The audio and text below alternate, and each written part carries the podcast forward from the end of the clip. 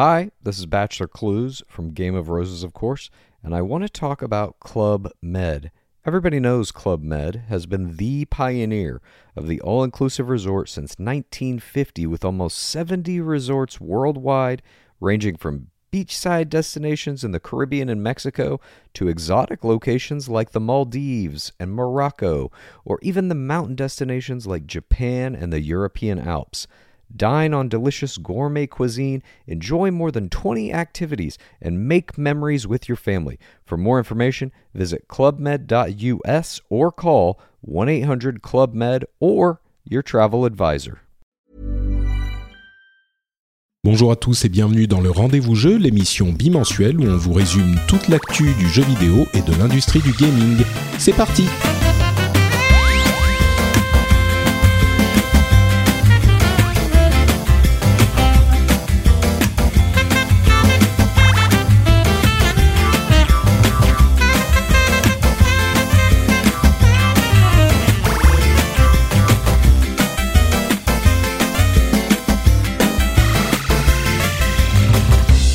Bonjour à tous et bienvenue dans le rendez-vous jeu, l'émission bimensuelle où on vous résume toute l'actu du jeu vidéo. Euh, on parle de PC, de consoles et puis d'industrie et on analyse un petit peu toutes les news euh, qui nous ont marqué ces deux dernières semaines pour vous livrer un résumé a priori, on l'espère, agréable à écouter et qui vous suffira à savoir tout ce qui s'est passé d'important dans l'industrie en à peu près, allez, une heure et demie. Je suis Patrick Béja et aujourd'hui, euh, je reçois, alors encore une fois et, et comme euh, presque toujours notre camarade qui fait désormais partie des meubles, Jika Loret. Comment ça va, Jika Ouais, bah ça va. Écoute, euh, les, les, meubles vont bien. Ouais, le meuble bien. Va bien. Un, un grand merci pour ta, pour euh, justement avoir pris soin euh, de, de, la maison pendant de que j'étais pas là. Ouais, bah écoute, c'était c'était un plaisir, c'était cool. Je je sais pas, tu tu je sais pas si t'as apprécié parce que tu m'as rien dit. Je, je, je suis malade de tous les jours. J'attends un, un, retour de ta part, un email fébrilement en disant écoute c'était si, bien ou alors. Mais si, je t'ai envoyé un tweet. Je t'ai dit c'était très cool, merci beaucoup, ah bon c'était parfait. T'as pas vu? Ou alors attends, je l'ai peut-être ah envoyé que dans ma tête. Si, si, L'ingratitude. J'ai rien vu. J'ai rien vu du tout. Ah, mais, Mais si, mais si. grave. Alors écoute, je le fais, je, je fais ma déclaration en, en direct. Euh, C'était magnifique, c'était parfait, Jika. Tu as dépassé toutes mes espérances. Oui, Faut dire que. Sachant qu'il n'espérait rien. ouais, c'est ça. Bon, l'autre l'autre voix suave que vous que vous entendez, mais malheureusement vous ne voyez pas la photo qui va avec euh, puisque nous enregistrons pas Qui est étonnante. toujours. Voilà, et un petit peu Euh, la photo de Sylvain Tastet sur Skype. euh, on plaisantait avant de commencer l'enregistrement. C'est une sorte de photo d'auteur de quatrième de couverture de, de roman qui est, magnifique. Comment ça va, On dirait Sylvain? que j'ai publié dans les années 90. Ça va très Ouais. très bien. Merci de Ça te, de te bien. joindre à nous euh, encore une fois. T'es pas un étranger de l'émission, merci à t'es même toi. venu souvent.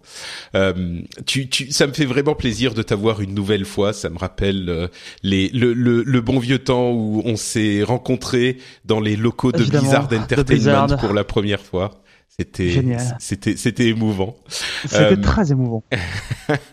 Tu, tu étais à la Gamescom, toi, donc. euh, J'étais à la Gamescom, ouais, Tu, tu vas pendant, pouvoir pendant nous- trois jours. Tu vas pouvoir nous, nous relater euh, les, les impressions, euh, les, les- les impressions euh, avec le talent d'auteur, donc de romans des années 90 que tu as. Hein, euh, Bien de, sûr. De, de- ce que ça fait de marcher dans les allées de la Gamescom avec des, comme on le dit désormais traditionnellement, la description euh, euh, classique, avec des centaines de milliers de euh, d'Allemands en sueur, euh, avec Ouais. leurs chaussettes dans leurs sandales, c'est ça? Ouais, c'était très étonnant. Ah là là, ouais. Ça, ça, ça m'a, ça m'a presque manqué. c'est chaque année, année tu vois. bouleversant, tu vois. Ouais. Non, non, ça, ça peut quand même pas te manquer. Il faut pas non plus exagérer. Ah si, bah, c'est, la première que c'est la première fois que je la faisais pas en six ans. Ça m'a fait, c'est tiens, si j'y suis pas cette année, c'est, c'est bizarre. Oui, Ah, d- d'ailleurs, je disais, je, je disais aussi avant de commencer que j'étais un petit peu fatigué et je sais pas pourquoi le réveil aujourd'hui a été un petit peu difficile, mais euh, mais mais à côté de ça, Jika, toi, tu n'étais pas à la Gamescom euh, parce que tu as un mini. Jika qui qui peuple Voilà, tes nuits désormais. c'est ça. Donc euh, c'est, c'est la Gamescom tous les jours au niveau de la fatigue qui va prendre. C'est un réveil aléatoire. Il sonne n'importe quand. ça. Tout à Ouais, ouais. Tu te réveilles en sueur. Ah, j'ai raté mon rendez-vous, mon rendez-vous chez Ubi. Euh, ah, n- oui, non, en fait, c'est juste le c'est un petit peu qui ça, ouais. D'accord, c'est ça. Bon. J'en- J'entends le RP du Wii qui pleure. Ah bah non, c'est pas, pas le RP du Wii qui pleure, c'est le bébé. très bien, très bien. Bah écoutez, on est déjà dans l'ambiance. Je vous propose euh, qu'on se lance immédiatement. Ah ben non, pas immédiatement. Je voudrais dire deux choses avant euh, qu'on se lance. D'abord, on va parler de No Man's Sky et de Deus Ex. Euh, parce qu'on y a joué, enfin certains d'entre nous ont joué à certains de ces deux jeux, donc on va vous donner nos, nos quelques impressions. C'est pas un podcast de test, mais on va vous dire quand même euh, nos impressions sur ces deux jeux en fin d'émission.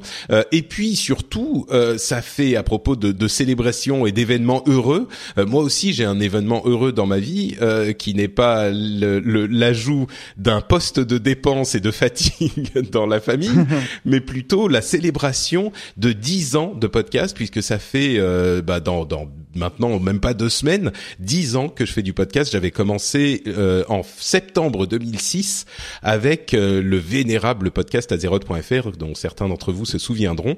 Euh, et, et, on va fêter ça tous ensemble à Paris le 10 septembre.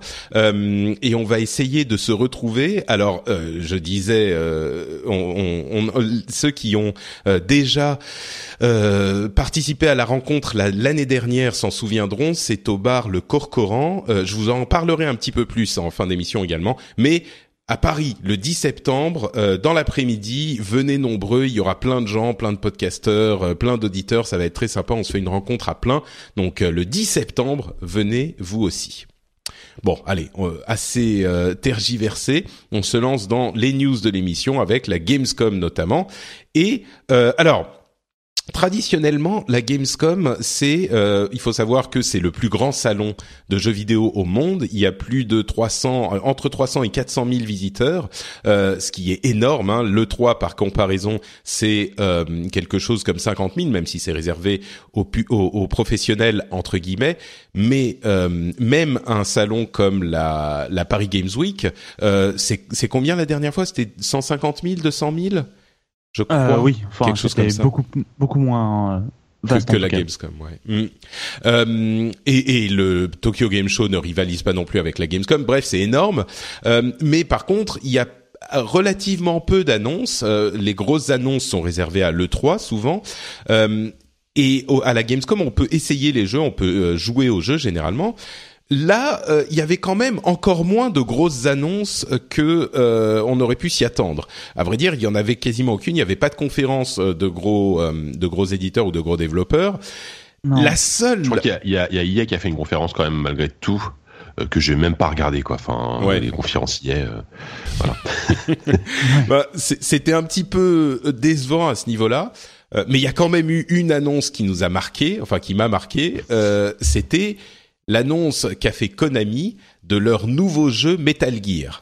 Euh, qui s'appelle ah bah Metal Gear Je pense que ça a marqué beaucoup de monde en tout cas, hein, vu le tollé que ça a été. C'est clair. Euh, pourquoi un tollé? Alors vous vous souvenez bien sûr que Konami a été euh, particulièrement décrié ces derniers mois pour leur relation avec euh, les jeux vidéo en général et Hideo Kojima en particulier, qui les a quittés pas vraiment en claquant la porte officiellement, mais on imagine que c'est à cause de, de, discussions avec des avocats un petit peu animés et que ça s'est pas vraiment bien passé. On se demandait si Konami allait continuer dans le jeu vidéo. On en a beaucoup parlé dans les mois précédents. S'ils allaient continuer dans le jeu vidéo et ce qu'ils allaient faire de Metal Gear. Et donc, ce qu'ils allaient faire de Metal Gear, eh ben maintenant on a la réponse. C'est Metal Gear Survive.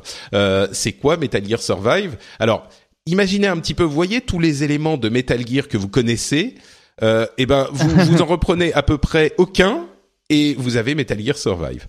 Euh, je plaisante, mais c'est un jeu en fait où vous êtes euh, des, des membres peut-être, on n'est pas tout à fait certain, mais de l'armée de Solid Snake. Vous êtes transporté, alors tenez-vous bien, hein, dans une sorte d'autre dimension par un portail euh, intradimensionnel, et vous devez euh, jouer dans un jeu de survie en équipe contre des zombies. Alors il disait oui, il y aura des éléments de furtif, de jeu furtif, mmh. etc. Donc mais alors, bah, a, priori, juste en termes de narration, ça se passe après Ground Zeroes et euh, ça raconte un peu ce qui s'est passé entre Ground Zeroes et euh, et Metal Gear Solid 4, Phantom Pain. Je crois, je crois qu'il y a 9, ou 10 ans qui se passe, donc ça raconte une partie de ce qui s'est passé. Mais euh, bon, personne n'y croit quoi. Enfin, le, voilà, l'attaque zombie quoi, super. Enfin, c'est surtout un jeu. Si si on n'apercevait pas, si on n'apercevait pas Snake au début, je veux dire, on, on saurait absolument pas que c'est un Metal Gear. Si ça s'appelait pas Metal Gear. Ah oui non, c'est il n'y aurait aucune chance. quoi. Mm. Est-ce que vous pensez, il y a des gens qui ont suggéré que c'était peut-être un jeu qui n'était pas un Metal Gear euh, qui avait été en développement? Parce que là c'est quand même, ça a l'air quand même d'être un jeu complet, hein, c'est pas un truc qui se développe en deux mois, mais qui avait été en développement et qu'ils ont euh, rebrandé en Metal Gear en ajoutant euh, quelques petits trucs. Alors il est, il utilise le Fox Engine si je me trompe pas, mais euh, mais est-ce que, enfin, vous pensez qu'il est possible que ça ait été carrément pas un Metal Gear à l'origine? Ça, je sais pas. En tout cas, moi, ce que je pense, c'est que ça ressemble à un jeu de, de revanche, peut-être. J'imagine que euh, Kojima s'est pris la tête avec sa direction pendant, euh, ça a duré des mois, voire, voire des années, et que au moment où il part, je pense qu'il y, a un peu de, de fierté là-dedans à dire, on va faire un Metal Gear tout de suite, et ce sera sans Kojima, et on va lui montrer qu'on sait faire ça. Ce qui est d'autant plus surprenant que Konami avait annoncé il y a pas si longtemps qu'ils allaient progressivement se retirer du jeu vidéo.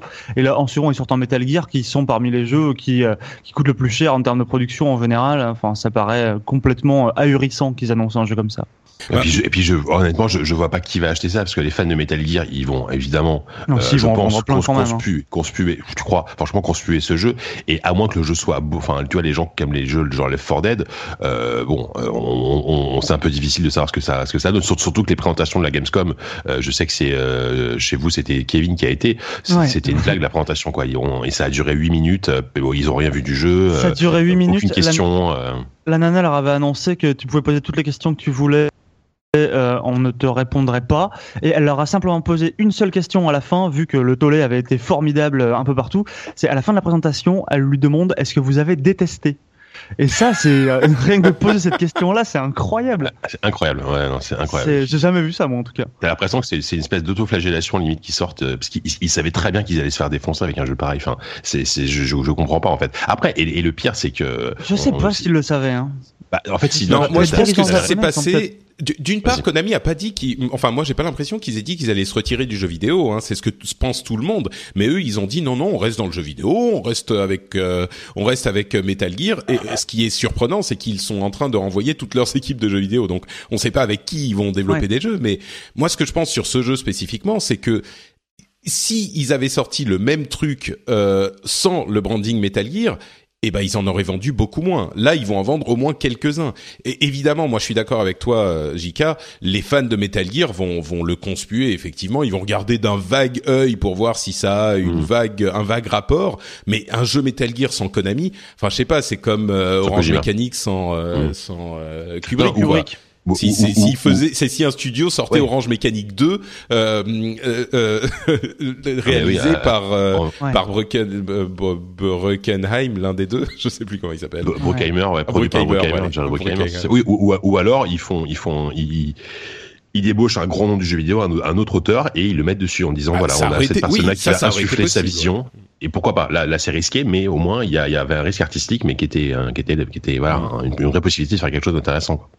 Ouais. Bon. Et là, ça perd d'être le cas, hein. ça perd du tout intéressant, quoi. C'est clair. Mais, mais oui, donc pour, pour, euh, expliquer à mon sens cette impression de ils y vont, euh, Arculon, même légende de, de Konami, à mon sens, euh, ce que je me dis, c'est que c'était soit un jeu qui n'était pas prévu en tant que Metal Gear, soit ils se sont dit bon, on va faire un petit peu d'argent rapide, euh, et ils savent que la critique va pas l'apprécier, mais ils savent que ils vont pouvoir faire de l'argent parce que le jeu aura pas coûté beaucoup à réaliser et le nom Metal Gear va en vendre suffisamment quoi. Moi, c'est l'impression que j'ai.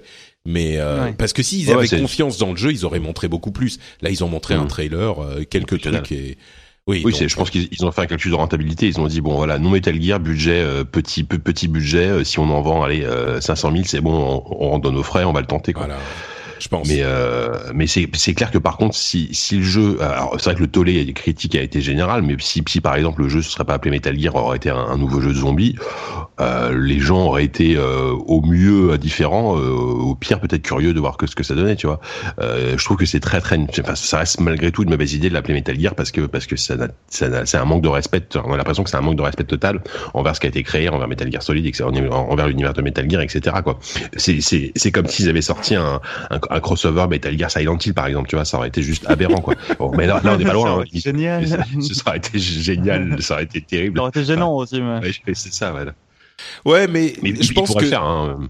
Non, bien sûr, mais tu vois, je pense que si tu mets, euh, je sais pas moi, Zombie Invasion X comme jeu euh, que tu sors, bah personne va. Surtout si c'est un jeu à petit budget qui Honnêtement, Euh, si selon cette hypothèse, ça serait pas un très bon jeu, bah tu vas en vendre 10. Par contre, tu mets Metal Gear et tu le mets dans les Auchan et les euh, Leclerc Ouais, euh, de, France, les gens passent, ils voient Metal Gear, il y en aura bien un pour le prendre à 49 euros, tu vois. Je pense que c'est ça leur Une calcul. fois, et si le jeu est nul, là, ils flinguent la licence, tu vois. Bah. Bah oui, mais c'est pour ça que c'est tellement frustrant pour Konami, tu vois. Ouais, d'accord. Ouais. C'est vraiment un Ok. coup de poker à court terme, quoi. Bon, bah écoutez, euh, ouais, pardon Sylvain?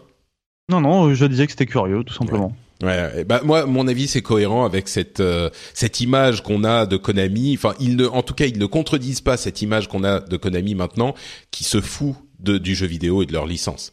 Donc euh, bon, on verra. hein, ça se trouve, on va être surpris, il va être génial et euh, on va tous l'adorer. Mais ça a pas l'air d'être le cas. Et quand c'est un jeu dans lequel t'as confiance, tu fais pas une petite démo à la sauvette comme ça euh, en deux minutes pour annoncer un, un jeu, une, une- un jeu dans une licence aussi prestigieuse que Metal Gear, quoi.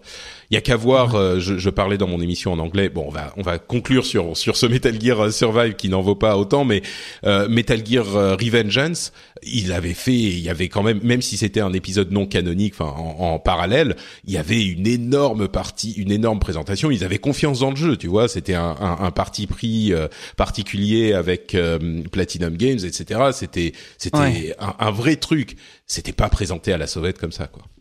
Non. Bon, euh, parlons de, de, de séries vénérables avec euh, Call of Duty et un truc qui s'est passé qui m'a un petit peu surpris. Il y a eu la présentation de euh, du mode zombie de Call of Duty Infinite Warfare qui s'appelle Zombies in Spaceland, qui est un truc complètement euh, psychédélique Ouais. qui inclut des, des voix de d'acteurs euh, has-been des années 80. C'est hyper euh, néon, euh, un petit peu à la sauce. euh, comment ça s'appelle? Enfin, Kung, Fu- Kung Fury euh, et le, ce jeu qui avait euh, Dragon. euh, ah, Blood. Dragon, ouais. Blood Dragon. Voilà. Blood Dragon. Blood Ouais, Dragon. c'est ça. Euh, avec la voix de David Hasselhoff qui fait un DJ dans le truc, enfin un truc complètement délirant à la mode des des des, des parties zombies de tous les Call of Duty. Et il s'est passé un truc. Enfin, il se passe un truc incroyable pour moi avec ce Call of Duty, c'est que à chaque fois qu'ils montrent un truc de Call of Duty, je me dis ouais, Call of Duty encore. En plus, ils vont dans l'espace. Qu'est-ce que c'est que cette connerie, machin Et je regarde le truc et je me dis ah putain, ça a l'air pas mal quand même. Ça a l'air marrant, ça a l'air de faire le job. Et à chaque fois, je sais pas ce qui se passe avec cette Infinite Warfare, à chaque fois qu'il me présente un nouveau mode, une, une nouvelle euh, démo, une nouvelle session de gameplay, je me dis ah soit ça a l'air d'envoyer comme les scènes cinématiques de Call of Duty de de l'époque, soit putain c'est marrant, c'est quand même bien fait. ah, Je sais pas ce qui se passe, c'est hyper bizarre quoi. Ça vous a fait cet effet ou, ou pas du tout? Bah, écoute, moi, un, un petit peu, ouais. j'a- J'avoue que bon là, je, je t'avoue que le mode zombie, moi, ça m'a toujours gavé dans les, dans, dans la série des Black Ops, donc euh, je regarde ça d'un œil. Là, là, c'est vrai que le- l'ambiance est rigolote, bon, pourquoi pas. Euh, mais c'est vrai que la démo qui avait été montrée à le 3, notamment dans l'espace avec les vaisseaux, le, le, l'espèce de, de, de, de phase de shoot en apesanteur et tout, j'ai trouvé ça hyper cool. Et à, à l'époque, je me souviens quand, quand, quand on avait regardé la conférence Sony où il y avait la, la démo, je m'étais dit, ah mais dis donc, c'est quoi ce jeu au début? C'était, Ouais. pas dit que c'était Call of? Je dis, mais ça a l'air bien et tout. Et puis à la fin, on se rend compte que, mais attends, mais c'est Call of? Ah merde, bah dis donc, ça, ça mal. Euh, et c'est vrai que c'est vrai que alors ils, ils sont ils, partent toujours dans l'espace etc la guerre la guerre ultra moderne ce qu'ils font depuis pas mal d'épisodes et pas forcément avec euh, une réussite totale euh, mais il a l'air intéressant et en- apparemment le, le bah encore une fois j'étais pas sur place mais euh, de, de ce que j'ai lu les prévus de la Gamescom alors c'était assez étonnant parce qu'ils ont ils ont montré euh, comme démo pour les, les prévus de la Gamescom euh, des- une phase où il y a aucun tir il y a pas de phase de d'action donc est énormément basée sur l'ambiance la mise en scène etc et apparemment, ça, ça, les, les gens sont, ont été assez mitigés. Il y, a, il y en a qui ont trouvé ça intéressant de montrer ça, d'autres ils sont dit c'est pas, pas du Call of. Moi, je trouve ça intéressant justement qu'ils qu'ils veulent montrer peut-être insuffler autre chose à la série. Alors après, à chaque fois, moi j'ai l'impression qu'on dit ça. J'ai l'impression qu'on dit ça un peu tous les ans aussi, quoi. C'est-à-dire tous les ans, ils arrivent quand même à nous montrer des phases qui ont l'air sympas, et au final, on se retrouve avec quand même malgré tout un Call of euh, très semblable à ce qui, se- à ce qui se fait depuis 10 ans, quoi. Ouais, mais là c'est particulier parce que tout ce qu'il montre est quand même, quand même tout à fait décalé de tous les clichés que tu pourrais envisager sur euh, sur un Call of Duty. Je veux dire l'ambiance euh, années 80, les espèces de phases en vaisseaux spatiaux. Il y a, il y, a, y a quand même un truc qui est en train de se passer avec ce jeu. Je dis ça et pourtant, euh, enfin Call of Duty c'est un truc dont je me suis lassé depuis excessivement longtemps. mais euh, enfin comme tout le monde, je pense, comme beaucoup de gens du moins. Et euh, là je sais pas, il y a, il y a un truc qui a l'air de marcher. Mm. Ouais. Bon, bah on verra. Hein. C'est c'est effectivement euh, pour le moins surprenant. Et moi, pour les, les épisodes précédents, euh, que ce soit euh, les Modern Warfare ou les Advanced Warfare ou les Ghost ou machin, même ceux qui étaient encensés par la critique, ça m'avait pas parlé. Enfin, encensés. Ceux, qui, ceux dont la critique disait ils ont ils sont pas mal ces épisodes. Moi, ça m'avait pas parlé du tout. J'avais mmh, acheté Advanced Warfare, j'en avais fait et Modern Warfare 3. Enfin non, je sais plus. Bref, j'en avais acheté quelques-uns ces dernières années. À chaque fois, mmh. je m'étais lassé au bout de deux heures. Euh, bah, bah ça se trouve celui-là, je me lasserai aussi, hein, mais. Euh. Ouais, ça. Mais là, ce qui est marrant, c'est que celui-là prend un retour de flamme quasi immédiat. Je veux dire, le premier trailer avec les avec les vaisseaux spatiaux, ça avait été, je crois que c'est la, la, vidéo la plus haïe sur YouTube ou pas loin. Ouais, et euh, ce, ce truc-là, pareil, Zombies in Spaceland, il y a eu une espèce de, mm. enfin, plein de gens qui disaient, voilà, bah, bah non, c'est nul, ça ressemble pas aux parties de zombies d'habitude. En même temps, si les mecs on leur avait sorti la même chose que d'habitude, ils auraient dit, bon, mais ça ressemble à la même chose. Enfin, c'est ça, exactement. Et, euh, et en, en, plus, en plus, surtout qu'en face, pour une fois, t'as as la concurrence qui, avec Battlefield 1, euh, sort un truc très différent en termes d'ambiance et tout, qui apparemment en termes de hype et de d'attente et c'est du beaucoup plus le public, enfin le public, c'est l'impression qu'on a. Ce serait vraiment intéressant de voir cette année, mais les, les ventes euh, de, de, de, de, Battlefield 1 versus Call of, parce que là il y a peut-être pour le coup peut-être que Battlefield 1 va prendre le dessus, même si j'ai un peu de mal, mais va peut-être ah non, mais tu rêves. Mais jamais de la vie. mais moi, j'y crois pas du tout. Non, non moi, j'y crois pas du tout. La Première Guerre mondiale, c'est marrant, mais euh, je pense que ça va pas du tout. Euh, parce qu'on a beau avoir les les dislikes sur YouTube, moi, je pense qu'ils vont. Bien sûr. Ouais, sûr. Ah, mais ils vont acheter quand même. Hein. Ouais, bien ils vont acheter pareil. Mmh, bon, euh, à propos de d'anti-hype, euh, il y a aussi euh, Destiny Rise of Iron. Je dis anti-hype, c'est un peu euh, c'est un peu injuste. c'est la nouvelle extension de Destiny qui arrive bah, dans quelques semaines. Et moi, je suis très mitigé. Vous savez, comme j'ai adoré Destiny Vanilla avec un avis très subjectif et la première extension euh, de donc de Taken King avec un avis très objectif parce qu'avec The Taken King c'était un jeu absolument formidable. Euh, là il, là où il avait des des problèmes euh, patentés dans la version de base. Et donc cette nouvelle extension qui arrive dans quelques semaines, à mon sens, est vraiment, on, sent le l'extension faite pas à la va-vite, mais on savait que dans les plans il y avait Destiny un épisode euh, numéroté tous les deux ans et entre ces épisodes numérotés une extension. Alors on a eu le premier épisode euh, il y a deux ans et on a eu l'extension l'année dernière et donc on aurait dû avoir un épisode numéroté donc Destiny 2 cette année. Malheureusement, euh, ils se sont rendus compte que ça prend beaucoup plus de temps euh, à développer qu'ils ne le pensaient. Enfin, malheureusement, je dis malheureusement, mais euh, c'est une bonne chose en fait. Ils ont décidé de décaler la sortie à l'année prochaine plutôt que de sortir un truc pas fini. Mais entre-temps, ils se sont dit on doit quand même faire quelque chose et ils ont développé donc ce Rise of Iron qui est une nouvelle extension qui, à mon sens, quand je vois le contenu qui est proposé, c'est vraiment léger, vraiment vraiment léger. Euh, il y a une nouvelle strike, qui est une sorte de nouveau donjon. Euh, il y a un nouveau raid, ok, très bien. Mais alors il y a des, des, des objets spéciaux, des artefacts qui changent les, les habilités, euh, les capacités des, des personnages, etc. Des nouvelles skins. Mais il n'y a pas de nouveau niveau. Euh, il n'y a pas de nouvelles specs dans dans le L'extension précédente, on avait pour chaque classe de personnage une nouvelle spécialisation qui euh, donnait un nouveau gameplay complètement, un enfin pas complètement, mais un nouveau gameplay pour chaque classe de personnage. Pour moi, cette extension est vraiment légère. C'est entre une sorte de gros patch de contenu et une extension, mais ça, j'ai peur, j'ai envie de l'aimer parce que encore une fois, j'ai parlé Destiny non-stop pendant trois mois l'année dernière. Euh, je pouvais pas me taire et, euh, et donc vous avez comme je l'appréciais. Mais là, j'ai vraiment peur, quoi. Ça m'a l'air vraiment léger. Je sais pas si vous, vous étiez pas. Et tu, tu crois que ça va être vendu euh, au même prix que The Taken King? Enfin, c'est considéré comme euh, aussi gros que parce que parce que The Taken King était vendu à quasiment le prix d'un jeu complet. Enfin, il me semble que c'était assez cher, non? Euh, oui, oui, tout à fait. Bah, écoutez, je vais euh, regarder tout de suite. Tu me poses une colle. Euh, ça, D'ailleurs, ça sort quand, on sait? Ah ben voilà. non, mais t'as raison. Écoute, j'avais même pas remarqué. C'est 30 euros. Euh, 30 euros, extension, ça, ça, paraît cher par rapport à ce que à ce qui est prévu, quoi. Enfin, bah non, mais bah, l'extension, le Taken King, c'était en fait, tu pouvais l'acheter au prix complet. Je crois que c'était 49 peut-être si tu avais déjà le jeu ou tu rachetais le jeu complet pour le prix normal. Euh, Mais Rise of Iron, c'est donc moitié du, prix d'une extension euh, complète. Oui, me faire même. Ce sera moitié aussi bien. 30 euros qui est, pour à 30 euros qui, en tout cas sur le papier, de ce que, parce que tu dis ressemble à un gros patch. Euh, ouais, ça fait cher quand même. Enfin, je sais pas. Moi, Mm. moi, c'est vrai que, tu, enfin, je l'ai déjà dit plusieurs fois, Destiny, ça, je, je l'avais essayé à la, à la sortie, ça m'avait pas, euh, voilà, j'avais vite lâché l'affaire, donc c'est vrai que je me suis plus trop intéressé au jeu. Euh, même si j'aime beaucoup l'univers, enfin, je, je trouve l'univers assez cool, j'aime, bien le, j'aimais bien le feeling de, les, les, les sensations de FPS étaient bonnes, mais je trouvais que c'était un petit peu un poil répétitif, mais, mais, euh, mais du coup, bon, ça, voilà, ça m'attire pas plus que ça, quoi. Ouais. Ouais. Bon, je dirais que pour 30 euros, euh, le- les extensions entre guillemets euh, The Dark Below et euh, House of Wolves, qui étaient les extensions de la première année, étaient vendues, je crois, 19 euros si t'avais pas le, le season pass. Donc là, ça a l'air un petit peu plus gros que ça.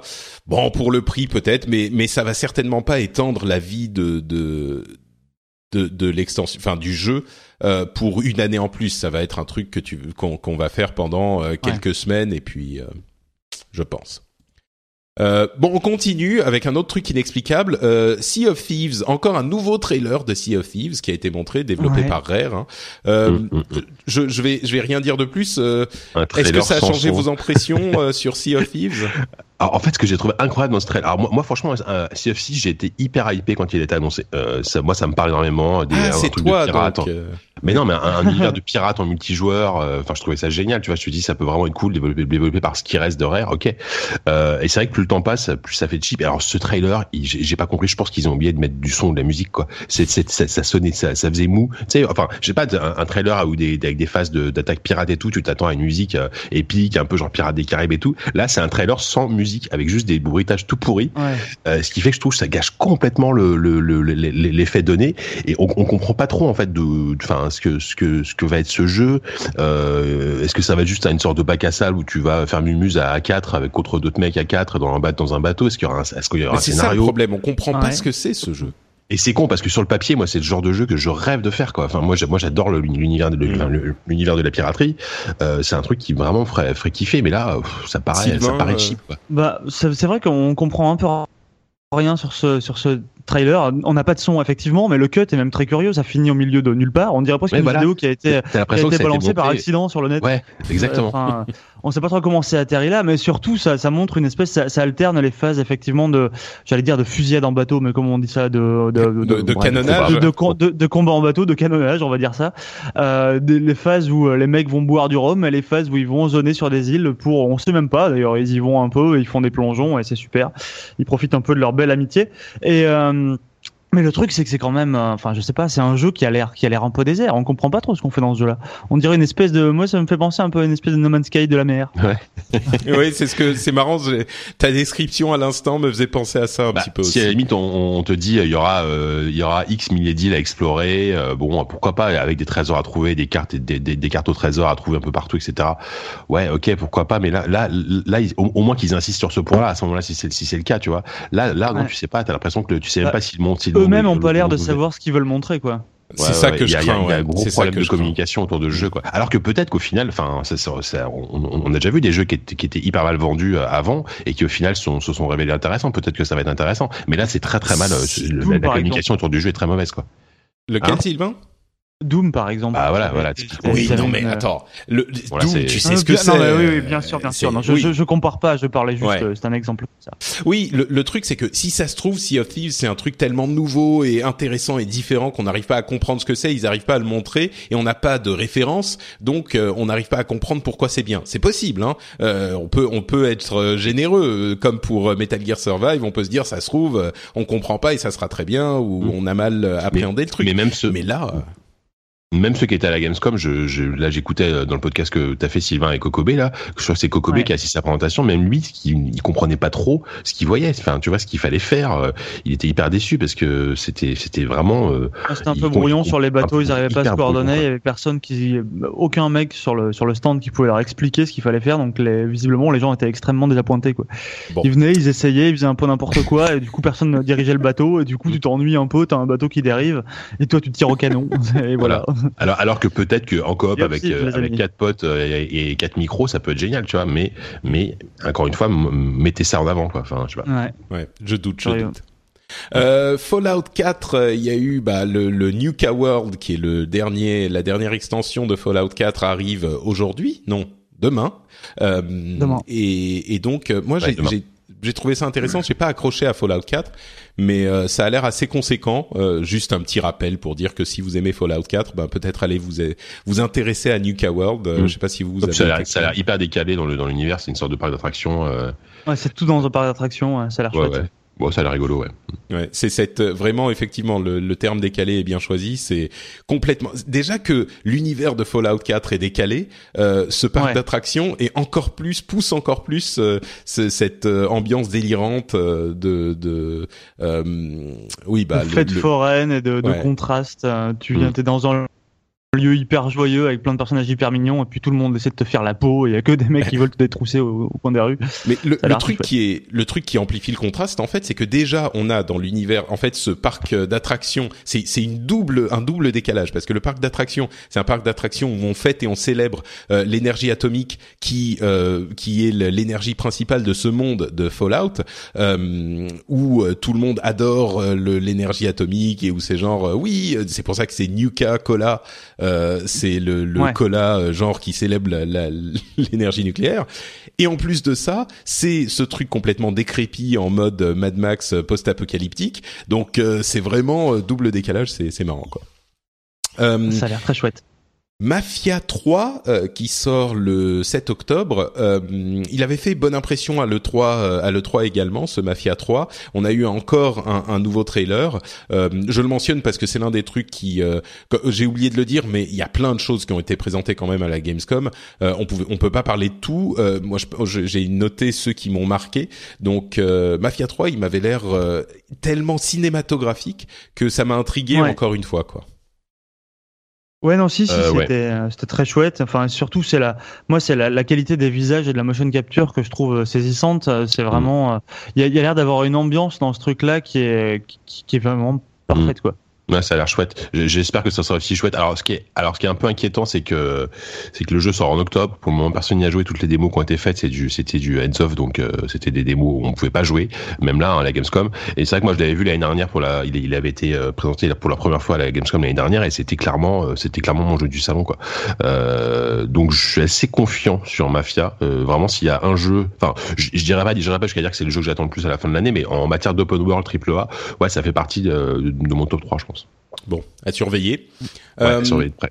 Un autre jeu à surveiller, c'est Final Fantasy XV, qui a été officiellement décalé à novembre.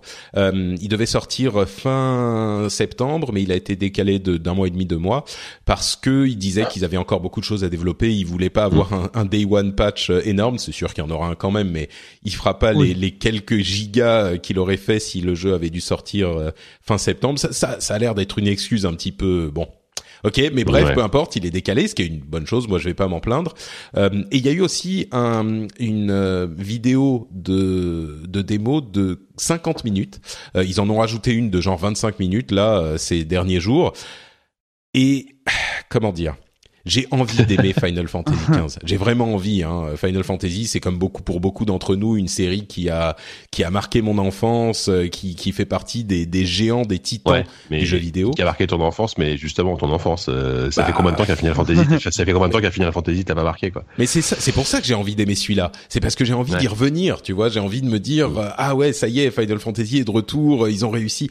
Et peut-être qu'il sera là encore. On veut y mettre de la bonne volonté.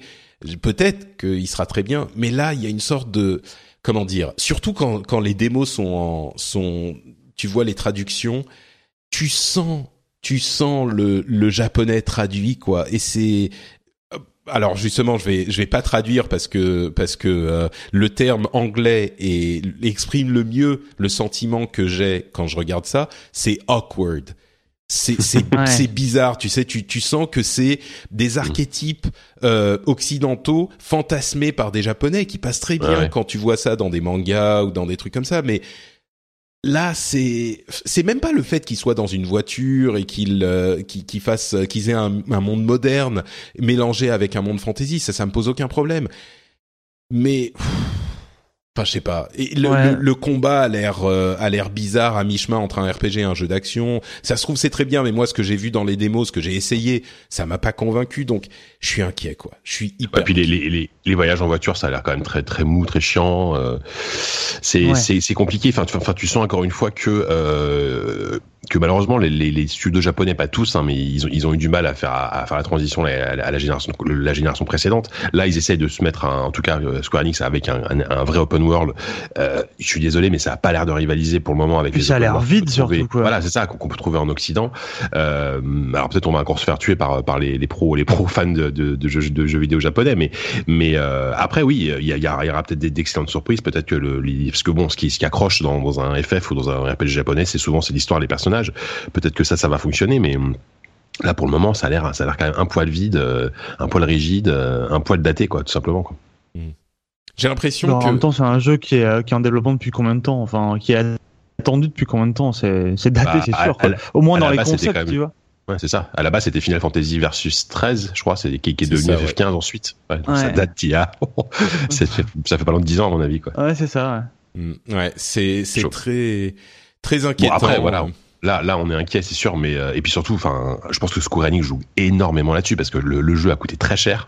Euh, ils, ils, avaient dit qu'ils devaient, je crois qu'ils avaient déclaré qu'ils devaient en vendre, je sais plus combien de millions pour être rentable. Et je sais pas, hein, Final Fantasy, malheureusement, c'est une série qui est plus aussi bankable qu'avant. Euh, donc, euh, s'ils rentrent pas dans leurs frais et qu'ils perdent beaucoup d'argent, ça risque de faire très mal à Square Enix, hein, qui est pas non. Et Square Enix, ça, ça fait quand même des années qu'ils sont pas non plus au top de leur forme. S'ils mm. se portent avec FF15, euh, ça risque d'être compliqué pour eux, quoi. Après, c'est toujours pareil, la déception vient de l'attente incroyable qu'on porte justement au nom Final Fantasy, quoi. Oui. C'est toujours pareil. C'est un peu, ouais, et puis, effectivement, euh, le truc, c'est que, euh, les, la plupart des derniers Final Fantasy étaient, euh, ils plaisent peut-être aux amateurs de Final Fantasy, mais même, euh, il y en a beaucoup qui me disent, ouais, le 13, il était hyper linéaire, c'était, et puis et puis il y a des trucs enfin je sais pas moi je sais que je suis un, un féministe euh, endurci mais euh, genre euh, Sid dans Final Fantasy XV là qui est cette qui est le personnage euh, récurrent le seul qui est toujours dans les Final Fantasy dont ils ont fait une femme pour la première fois et elle est en mm. bikini quoi c'est une c'est mm. une mécanique qui, qui répare ta bagnole voilà une mm. sorte de garagiste et tu vois, c'est, et c'est, ça n'est qu'un exemple. C'est pas, s'il y avait que ça, ça me dérangerait pas plus que ça, mais c'est juste que c'est qu'un exemple des archétypes. Ils ont, enfin, tu vois n'importe quel animé, et j'en ai bouffé des animés, je connais, tu as tous les archétypes du truc, quoi.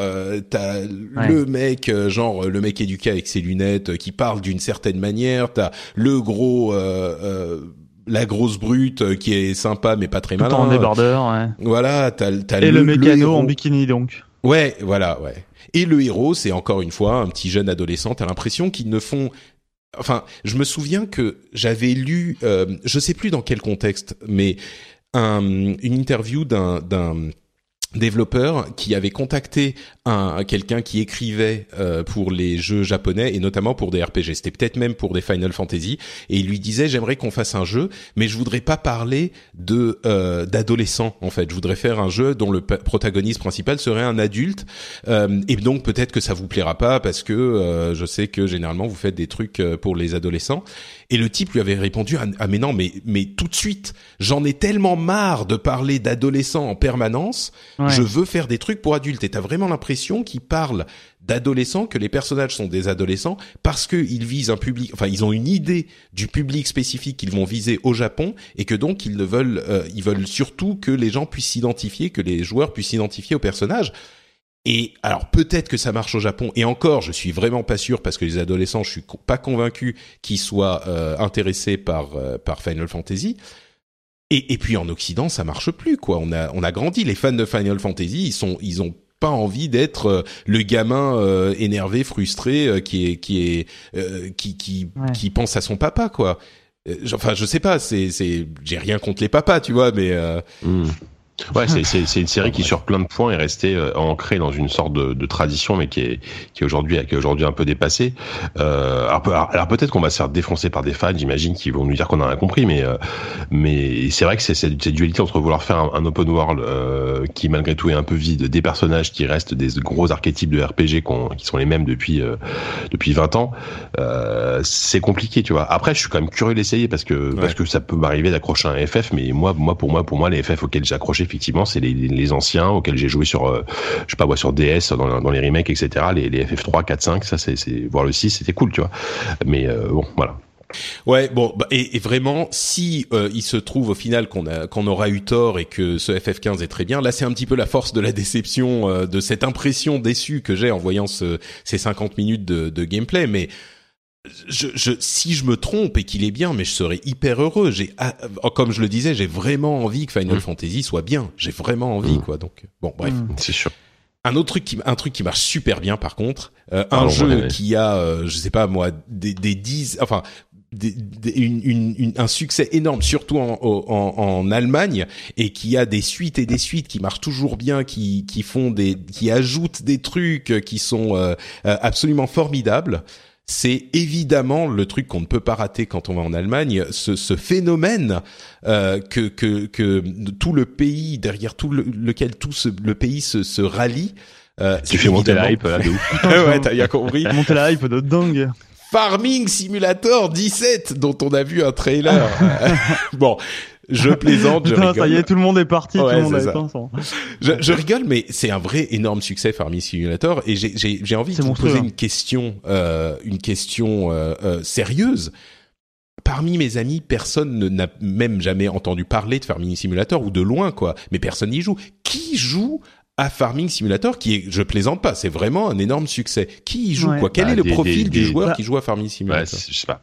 Il y a plein plein de joueurs qui jouent à ça. Déjà des gens qui veulent pas avoir affaire à, des jeux compétitifs et il y a aussi beaucoup d'agriculteurs. Et alors je te dis ça de façon tout à fait euh, tout à fait renseigné puisque pour le coup je suis allé à la Gamescom et je suis allé parler avec les mecs de Farming Simulator.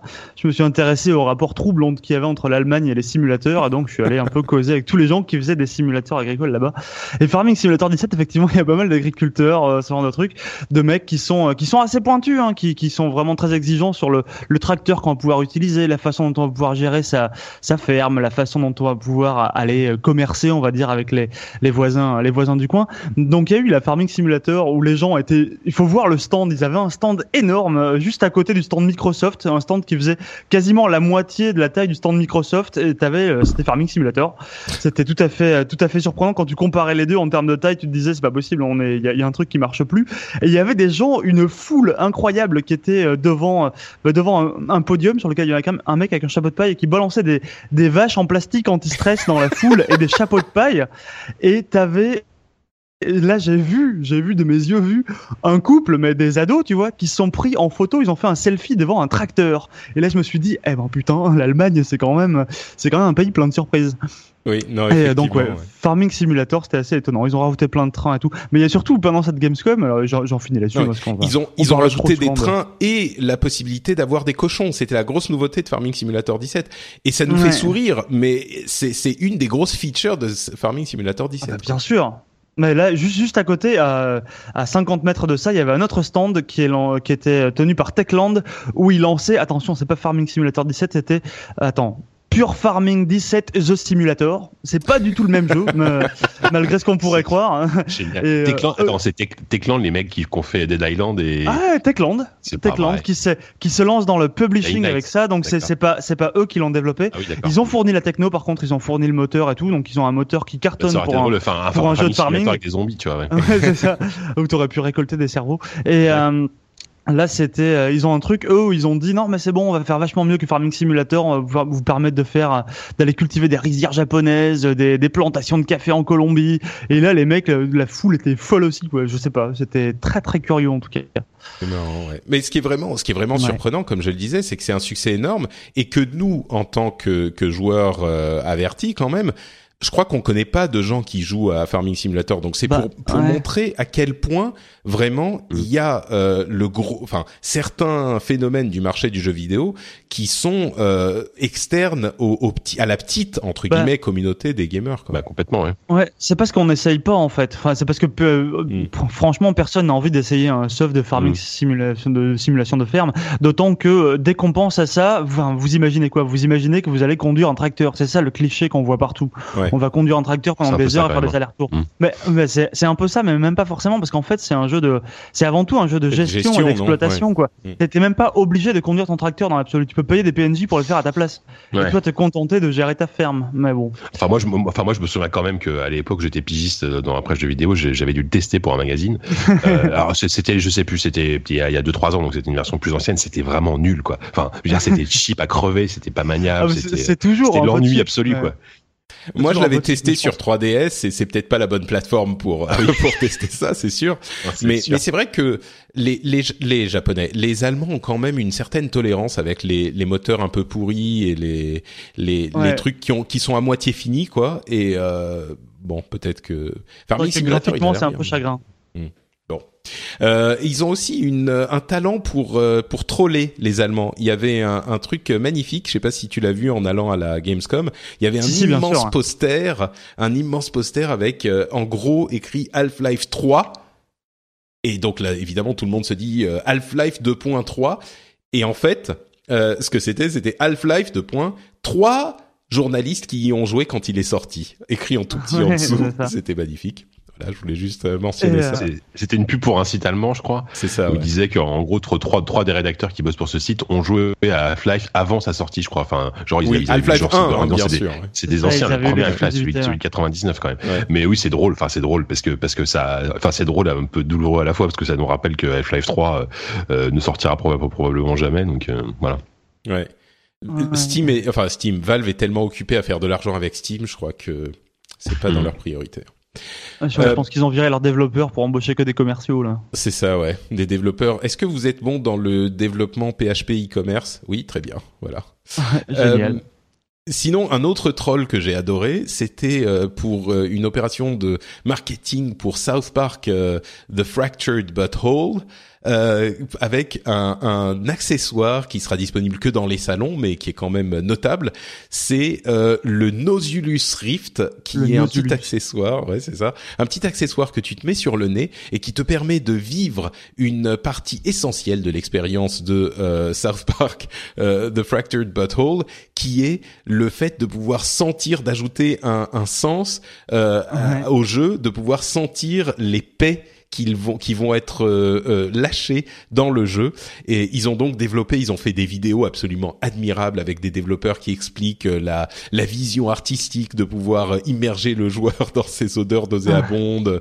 Le une une personne qui enfin je sais plus comment ça s'appelle qui fait des parfums qui s'est beaucoup impliqué pour essayer de retranscrire l'exacte odeur du paix du truc. Enfin c'était Évidemment, c'est complètement ridicule, aussi kitsch et, idiot qu'on pourrait y penser, mais je sais pas pourquoi avec South Park, ça marche. Ces trucs complètement pipi caca premier degré, à chaque fois avec South Park, ça réussit à être juste sur la limite où c'est ridicule, puéril, et en même temps, tu rigoles et tu dis, ah, ils sont cons quand même, mais c'est marrant.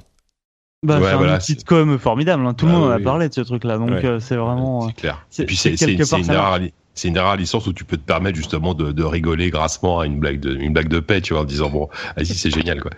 C'est c'est c'est c'est une sorte de, de, récréation, tu vois, où c'est où c'est permis quoi de se sparker. Et en plus le, le jeu a l'air plutôt plutôt cool. Hein. Euh, comme le premier, ouais, il, il, était. Ouais, voilà, oui, voilà, ce sera. Ah, le, jeu, le jeu a l'air formidable. Ça, c'est vraiment. Euh, c'est vrai que ça, ça cache un peu le truc parce que du coup on parle souvent du, euh, du Nosulus et pas trop du pas trop du jeu en ce moment. Mais euh, le jeu le jeu a l'air très bon aussi. Hein. Au-delà du fait que ben, ben, effectivement il pète tout le temps. C'est pas forcément toujours très subtil. Ce qui est pour South Park un atout, hein, étrangement. Tu vois, tu, tu mettrais cette, euh, cette entre guillemets feature, cette fonctionnalité dans un autre jeu, genre au hasard, dans, Final Call of Duty, voilà, ou, ou, Final Fantasy, si, ou, ou, Call of Duty. Si tu fais euh, l'une des capacités spéciales, c'est de péter, bah tout de suite ça, ça, ça passe moins bien, hein. On est d'accord, mais dans South Park, c'est très bien. Bah oui. Euh, autre grosse démo qui là pour le coup euh, m'a plutôt convaincu, c'est euh, la démo de Star Citizen 3. Euh, Star Citizen, pardon, Star Citizen, le patch 3.0 euh, qui devrait arriver à la fin de l'année. C'est que le, jeu est toujours pas sorti, ils ont sorti la version 3.0. C'est ça. Ouais. bon, il est disponible en, early access comme on le sait bien, hein, si vous voulez mm. investir. Euh, mais donc c'est une grosse démo de 40 ou 50 minutes de ce qu'on pourra faire avec le, le patch 3.0. Et il faut avouer que techniquement, c'est très impressionnant. Je sais pas si vous êtes tapé la, la démo en entier. Mm-hmm. je, vais regarder en accéléré, je t'avoue, je vais pas en entier. Ouais, je vais regarder une partie moi aussi. J'ai bon, regardé, regardé les ouais, ouais pour, pour, expliquer, en fait, ils ont ils ont montré que là, avec le patch 3.0, on arrive à un niveau de développement du moteur où euh, tous les fantasmes exprimés par le, le jeu sont euh, en, en, en, dur dans le jeu. C'est-à-dire qu'on peut faire tout ce qu'on rêvait de pouvoir faire dans, dans le jeu en mécaniquement. Euh, c'est-à-dire qu'on peut euh, rentrer à plusieurs dans un vaisseau spatial, euh, décoller d'une planète par exemple, euh, atterrir sur une autre planète, voyager dans en, en light speed, warp speed, machin, vitesse lumière, atterrir sur une station spatiale, euh, sortir de la du vaisseau euh, et passer en mode FPS, tirer sur des ennemis, récupérer des objets, euh, voyager dans la, la, la station spatiale. Et ce qui est très impressionnant, c'est que tout ça est dans la même géométrie euh, du, j'ai envie de dire du monde, mais de, du monde au sens large, de l'univers, quoi. Et donc, s'il y avait un moment qui était assez impressionnant techniquement, pour ceux qui qui connaissent pas les aspects techniques, ça dira peut-être rien, mais il y avait l'un des personnages qui allait dans la station spatiale, il prenait un ascenseur qui le faisait descendre à euh, un niveau inférieur, et il voyait l'extérieur depuis l'ascenseur, et on voyait que l'autre joueur était toujours dans le vaisseau spatial et euh, se déplaçait pour aller regarder l'ascenseur et les deux joueurs se voyaient, c'est-à-dire que celui qui était dans l'ascenseur voyait le vaisseau spatial à l'extérieur et celui qui était dans le vaisseau spatial voyait le type dans l'ascenseur. Et, et techniquement, c'est c'est vraiment impressionnant et c'est la réalisation donc de ce fantasme de pouvoir voyager dans un univers euh, qui est entièrement modélisé quoi. À ce niveau-là, c'était très impressionnant.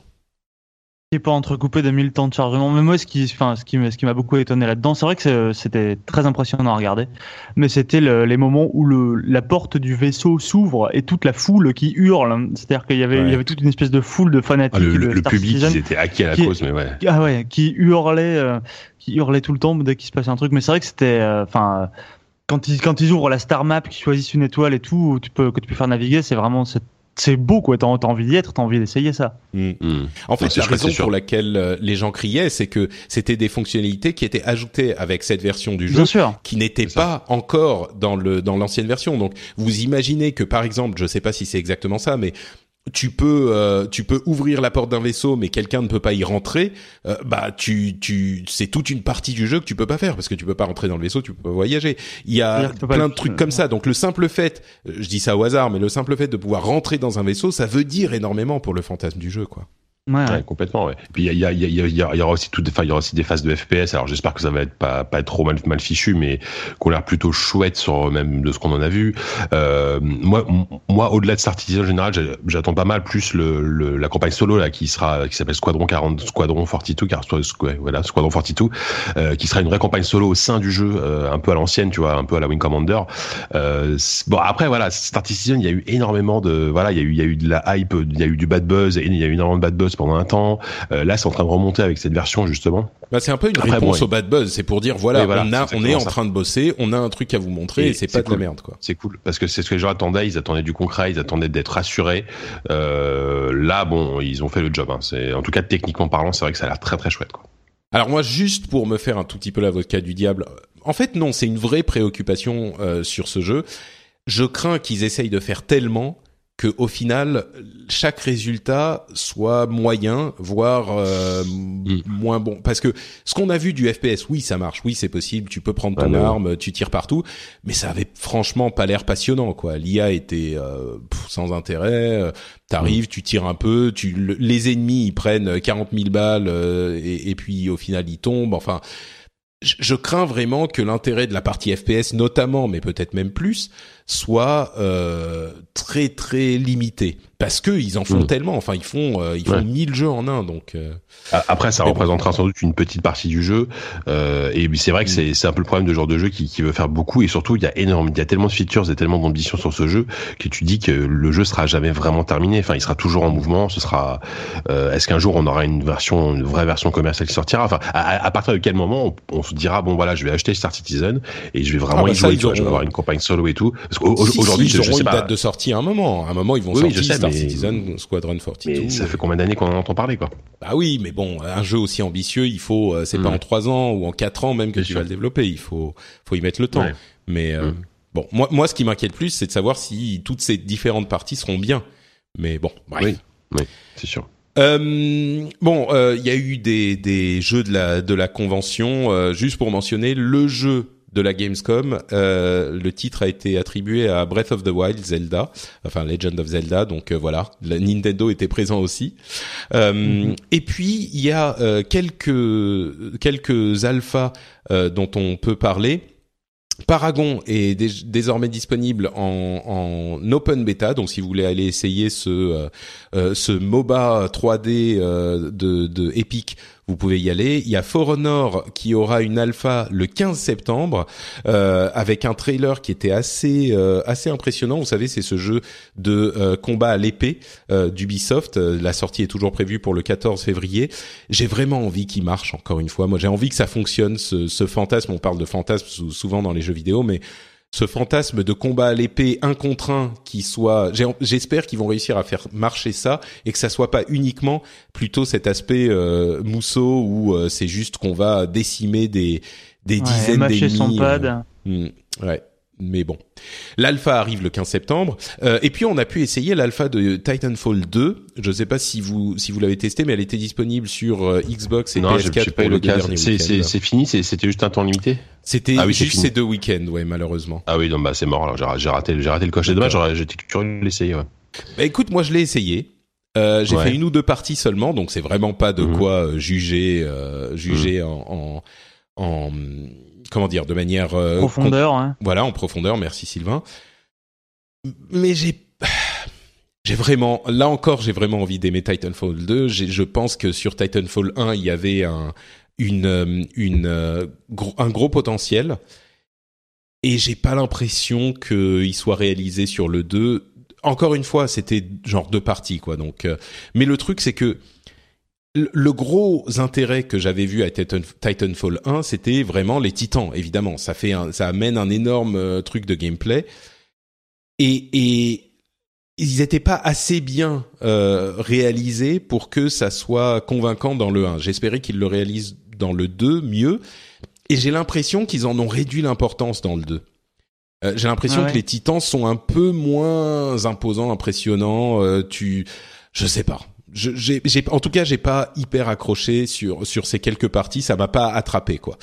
Donc euh, bon, faudra voir. Il y a aussi le fait que la, la compa- campagne euh, solo est l'une des grosses euh, fonctionnalités du que j'attends de Titanfall 2. Donc euh, là, Mm, c'était mm, uniquement une bêta multi.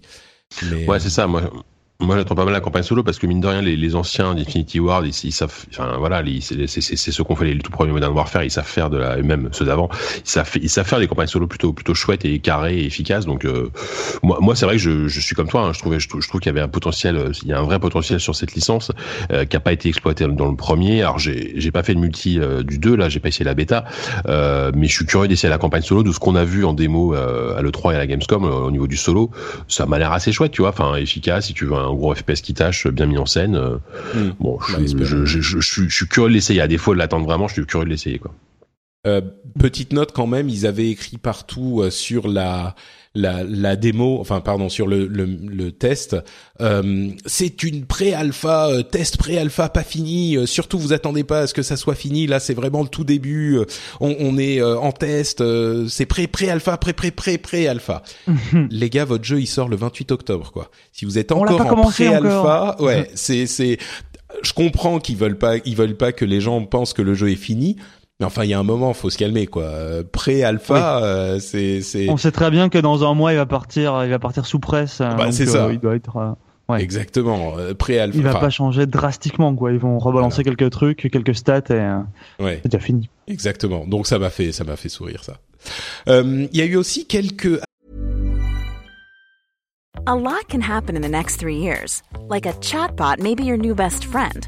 But what won't change? Needing health insurance. United Healthcare Tri Term Medical Plans are available for these changing times. Underwritten by Golden Rule Insurance Company, they offer budget-friendly, flexible coverage for people who are in between jobs or missed open enrollment. The plans last nearly three years in some states, with access to a nationwide network of doctors and hospitals. So for whatever tomorrow brings, United Healthcare Tri-Term Medical Plans may be for you. Learn more at uh1.com. Say hello to a new era of mental health care.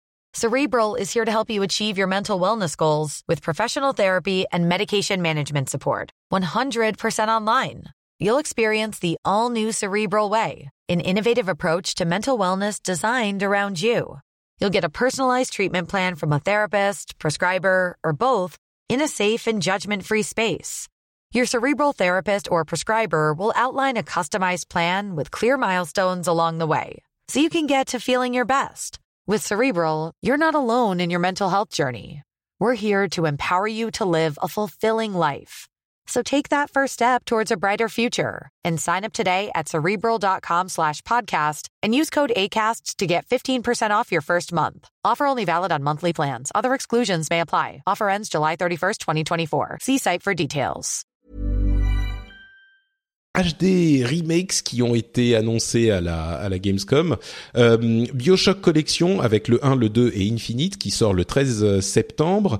Euh, un leak qui nous laisse penser que euh, Assassin's Creed, The Ezio Collezione sera euh, disponible à un moment. Hein, c'est un, c'est un. Donc ça veut dire que c'est le c'est le 2 euh, Brotherhood Le deux, euh, l'autre voilà, le troisième et je sais plus. les- ouais, la ça. trilogie du 2 a priori hein, a priori Italie, un ouais. remake Mm. euh, Mm. ça serait pas si surprenant que ça vu le le fait qu'il n'y a pas de de Assassin's Creed officiel euh, cette année ils prennent une année C'est vrai que ça fait deux ans qu'il n'y a pas d'Assassin's Creed officiel. C'est Ça, ça. ça, j'avais j'avais Donc, oublié, euh, j'avais bah, même si, oublié cette licence. L'année dernière film il y Assassin's avait Creed. Ouais. on a le film ouais mais non l'année dernière il y avait Victory comment il s'appelle euh, Non, le truc en Angleterre Victory. Non? Ah bon? En Angleterre C'était il y a Non, si, c'était l'an dernier, là, c'est la première année où il le zappe. Ah, hein. c'est la Bah première oui, année oui, seulement. quand même. Ouais, je pense que c'est plus longtemps que ça. ouais. C'est vrai.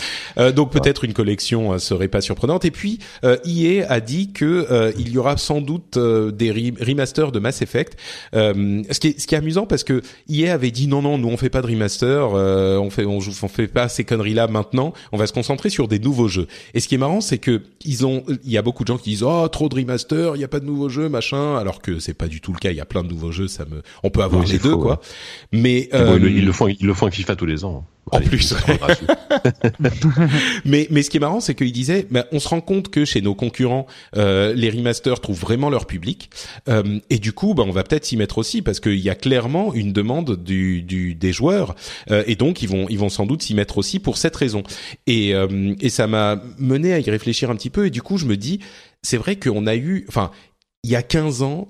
On, on en parle souvent, mais il y a tellement de jeux aujourd'hui et sur la génération précédente. Enfin, tous les mois, il y a genre deux ou trois jeux qui sont euh, intéressants à faire. Et quand on sait que les joueurs, en moyenne, achètent peut-être deux ou trois jeux par an, euh, il y a forcément sur la génération précédente des gros, grands, gros, beaux jeux que vous avez ratés, qu'on a ratés.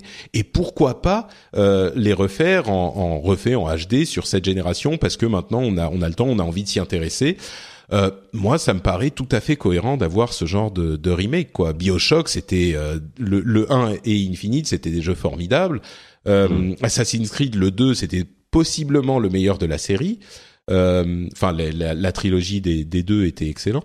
Euh, voilà, enfin, il y a, il y a pas de raison de se priver, quoi, à mon sens. Ah bah clairement, on s'en- plaint pas. Et puis en plus, enfin, commercialement parlant, ils ont tout intérêt à, avant la sortie de Mass Effect Andromeda à remettre un petit coup d'une petite trilogie là pour pour ceux justement qui n'ont pas connu les Mass Effect d'avant, pour se refaire un, pour se plonger dans l'univers. Surtout que ça, ce sont des super jeux. Enfin moi, Mass Effect, c'est une de mes peut-être de mes, c'est peut-être ma trilogie préférée sur la génération précédente de consoles. Euh, donc après, faut voir faut voir la gueule du truc parce que je pense que le 1 a un petit peu vieilli. Euh, mais voilà, s'ils font du 1080p, 60 fps, ne serait-ce que ça, et revoir peut-être deux trois trucs en termes d'interface, euh, ça peut être ça peut être vraiment une bonne idée hein, de, de- pour faire découvrir cette, cette super série à des gens qui l'ont raté à l'époque quoi. Ou alors vous achetez un Mhm. PC et vous l'avez déjà. C'est ça. Ouais, c'est ça aussi, c'est vrai, j'avais oublié. Acheter un PC plutôt, ouais, c'est mieux. bon, ça coûte un peu plus cher quand même. C'est pas le même tarif, ouais. Non, Euh, c'est sûr. Et, et maintenant, euh, bienvenue dans le Patrick's Fighting Game Corner. C'est Patrick qui parle de jeux de combat. Allez, Et salut. Tout le monde s'en fout. bon, euh, non, c'est pas vrai que tout le monde s'en fout. Il y a plein de gens qui adorent les jeux de combat. Euh, je vais faire rapidement le petit passage euh, sur donc tous les, les petits jeux de combat, les news des jeux de combat euh, que Tiens, j'ai. juste, excuse-moi, je fais une parenthèse avant. Effectivement, t'as raison, la, la, la trilogie Mass Effect, elle est actuellement en solde, en plus sur Origin, à 19,99€. Donc, si vous avez Pour un PC, franchement, surtout qu'à mon avis, il n'y a pas besoin d'un gros PC. Si vous avez un PC, euh, prenez-le sur PC et euh, voilà quoi. En même temps, c'est pas tout à fait la même expérience d'être assis à son à son bureau et, et con- confortablement dans le canapé. euh, c'est pas la même chose. Rien que pour ça. Hmm. Euh, donc, euh, Street Fighter V, il y a des nouvelles pénalités pour euh, les gens qui qui rage quit, qui partent au milieu d'un combat quand ils sont en train de perdre, ce qui est le plus gros problème de Street Fighter V. Et pourtant, Dieu sait qu'il en a des problèmes. Euh, c'est marrant parce que moi j'ai vraiment l'impression qu'ils dans la structure du netcode, dans la structure du jeu, ils ne ils n'ont pas l'information de savoir qui a quitté le jeu. Je pense qu'ils savent juste que le jeu s'est interrompu et ils savent pas qui est parti et c'est pour ça que ça prend tellement de temps de punir les gens qui euh, qui quittent le jeu en en, en boucle. Euh, et c'est une, euh, enfin, c'est encore une fois une, euh, un exemple des erreurs de débutants qu'ils ont fait avec avec la sortie de Street Fighter V. Quoi. J'y réfléchissais il y a quelques jours et je me disais, ce qu'ils auraient dû faire au moment de la sortir, c'est de le sortir en early access entre guillemets et de dire on a la la structure du jeu qui est disponible, euh, c'est-à-dire le combat. Et, et le combat est super bien fait et le parce qu'ils en avaient besoin pour leur compétition, mais ils auraient pas dû le sortir. Enfin bref, c'était un tel gâchis, euh, ça me fait mal au cœur. Euh, il y a les quêtes entre guillemets, les quêtes quotidiennes pour gagner du fight money qui devraient arriver en septembre aussi. Donc enfin parce que c'est hyper dur d'avoir de l'argent pour euh, pour acheter des persos en plus et, et la communauté commence à être vraiment vraiment frustrée par tout ça, même si encore une fois le cœur du jeu reste bon. Euh, Tekken 7 euh, devrait arriver sur PlayStation et Xbox One le, je crois que c'est fin sept, fin pardon, fin euh, février. Il a été annoncé pour euh, début 2017, mais il y a une date qui a leaké qui serait euh, fin fin février. Et Lee Chaolan a été euh, annoncé. Bon, tout ça, ça ne veut rien dire aux gens qui ne connaissent pas Tekken, mais vraiment, il a l'air d'être euh, super bon. Je regarde des vidéos de temps en temps et il y a des des. J'ai j'ai hâte de pouvoir mettre les mains dessus sur console. J'y ai joué quand j'étais au Japon et vraiment, si vous aimez le, la la mécanique Tekken, il est il est super euh, super sympa. Euh, Harley Quinn et Deadshot seront dans euh, Injustice 2, euh, qui était un jeu. Je sais pas si vous avez joué à Injustice, mais c'était un jeu un petit, assez marrant, quoi. Euh, qui quand il est Non, sorti. je suis complètement passé à côté, moi. Bon, Moi, j'y joue que très peu. Ouais. C'était marrant parce que t'avais ces, ces coups super spéciaux euh, qui étaient donc les super héros hein, de, de DC. On, on sait ce que c'est Injustice. Les super héros de DC, donc Superman, Batman, euh, machin, tout ça, qui se battaient et ils avaient des coups super spéciaux où euh, ils t'envoyaient genre euh, Batman t'envoyait euh, euh, en, en orbite et puis il volait, il te remettait un coup de poing qui t'écrasait sur la planète. Il y avait Aquaman qui te faisait bouffer par une sorte de tsunami plein de requins et de, de bêtes de, de créatures des, bas, des, des bas-fonds, enfin des bas-fonds, du fond des mers, euh, etc., etc. C'était euh, C'est juste, c'est, je crois que c'est le même studio qui a, qui a développé Mortal Kombat, non, qui a fait Injustice, ou je me plante Exactement. C'est ça. Exactement. Ouais, l'esprit est le même, quoi. Ouais, c'est un petit peu le même esprit. C'est pas le jeu le plus technique de l'histoire. C'est plus dans la démesure.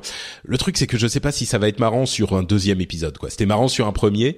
Euh, et puis Harley Quinn et Deadshot, ils ont beau être sympas. Euh, ah, je sais pas si vous avez vu Su- Suicide Squad, mais Non. ah, J'avais, j'avais un vaguement envie d'y aller, là, j'ai plus du tout envie d'y aller. Ouais, non, bah ouais, perds pas ton temps, mon pauvre, c'était Ouais, tellement ouais. mauvais. Bref. Voilà. Euh, mais donc voilà, bref, il y a une Justice 2. Je, je sais pas si ça marchera une deuxième fois. Mais bon. Mais en même temps, est-ce que le 1 a bien marché? Enfin, s'ils en font un 2, c'est que le 1 c'est S'ils en font un dos, c'est que le un marché. ouais. Ouais. C'est ça, ouais, ouais. Et, et je sais pas si le 2 va. Mais enfin bon. Bref, euh, King of Fighters est sorti depuis hier. Il est disponible depuis deux jours même. Et, et j'essa- j'essaye de l'acheter sur PlayStation depuis. Ça doit faire, je sais pas. Bah depuis qu'il est sorti, ça va faire trois jours. Et j'ai Ah, réussi. je t'ai vu poster sur Twitter partout là, te plaindre Oh là là. que t'arrivais pas à la trouver. Mais en fait, parce que t'arrives pas à le télécharger, ça c'est quoi le Non, le problème c'est que il y a, je sais pas ce qui se passe sur le PlayStation Network, mais euh, il n'accepte pas, enfin les transactions ne passent pas pour moi. Hein. J'ai essayé avec deux cartes de crédit, euh, PayPal, j'ai tout essayé. À chaque fois que j'essaye de payer, c'est à cause du fait que t'es en Finlande ou euh... Mais je sais pas, non, j'ai même essayé avec mon VPN pour me pour simuler euh, le fait que je sois en France et ça a pas marché non plus. Et du coup, j'ai essayé deux trois fois, mais ça me disait juste ah ça marche pas en ce moment, donc j'ai réessayé encore. Du coup, visiblement, ça a bloqué ma carte, j'ai dû appeler Visa. Euh, enfin, oh. c'est, mais c'est. Et à chaque fois, t'as essayé depuis la, la PlayStation, t'as essayé aussi depuis ton PC. Les deux, j'ai essayé plusieurs navigateurs, j'ai essayé la PlayStation aussi, j'ai tout essayé avec VPN, enfin, et je sais pas pourquoi ça marche pas, donc j'ai appelé ma banque, ils ont appelé Visa, j'ai appelé le PlayStation Network, ils m'ont dit ah non, c'est pas, ça doit être de votre de votre de chez votre banque. Enfin non, ils ont ils ont vu que les trucs étaient bloqués. Enfin bref, Finalement, j'ai dû aller acheter des cartes euh, de de de d'argent, enfin de crédit euh, pour le PlayStation Network et l'acheter comme ça. enfin, ça a marché. Mais du coup, je l'ai eu euh, hier à, à 11 heures et du coup, j'ai pu y jouer 10 minutes. Donc, je peux même pas vous dire ce que j'en pense. mais les reviews sont bonnes. Il a l'air vraiment sympa. Ouais, les reviews sont étonnamment bonnes. Ouais. C'est c'est il a tout ce qu'on aurait aimé que Street Fighter V est, c'est-à-dire un roster euh, énorme, même si celui de Street Fighter V est bon, mais un jeu, un mode story qui est une excuse pour mode story, mais qui est marrant en fait quand tu choisis ton équipe et puis quand un personnage tombe contre un autre personnage avec lequel il a une, une, euh, une, une relation, ils interagissent un petit peu, ils disent deux trois trucs. Bon, c'est marrant. Euh, c'est toujours sympa pour l'ambiance, quoi. Voilà, c'est ça. Ben, enfin bon, le mode story, on sait bien que dans les jeux de combat, euh, le, le procès qui a été fait à Street Fighter V parce qu'il n'avait pas de mode histoire était honteux à mon sens, parce que le mode histoire est sorti et tout le monde s'en fout. C'est un truc dont tout le monde se fout dans les jeux de combat. Le mode histoire, c'est encore plus que dans les FPS, quoi. Moi, j'aime bien le mode solo, mais vraiment dans les jeux de combat, c'est pas pour ça que t'achètes le jeu. Il y a un petit mode arcade débile et voilà, tu le fais et c'est fini.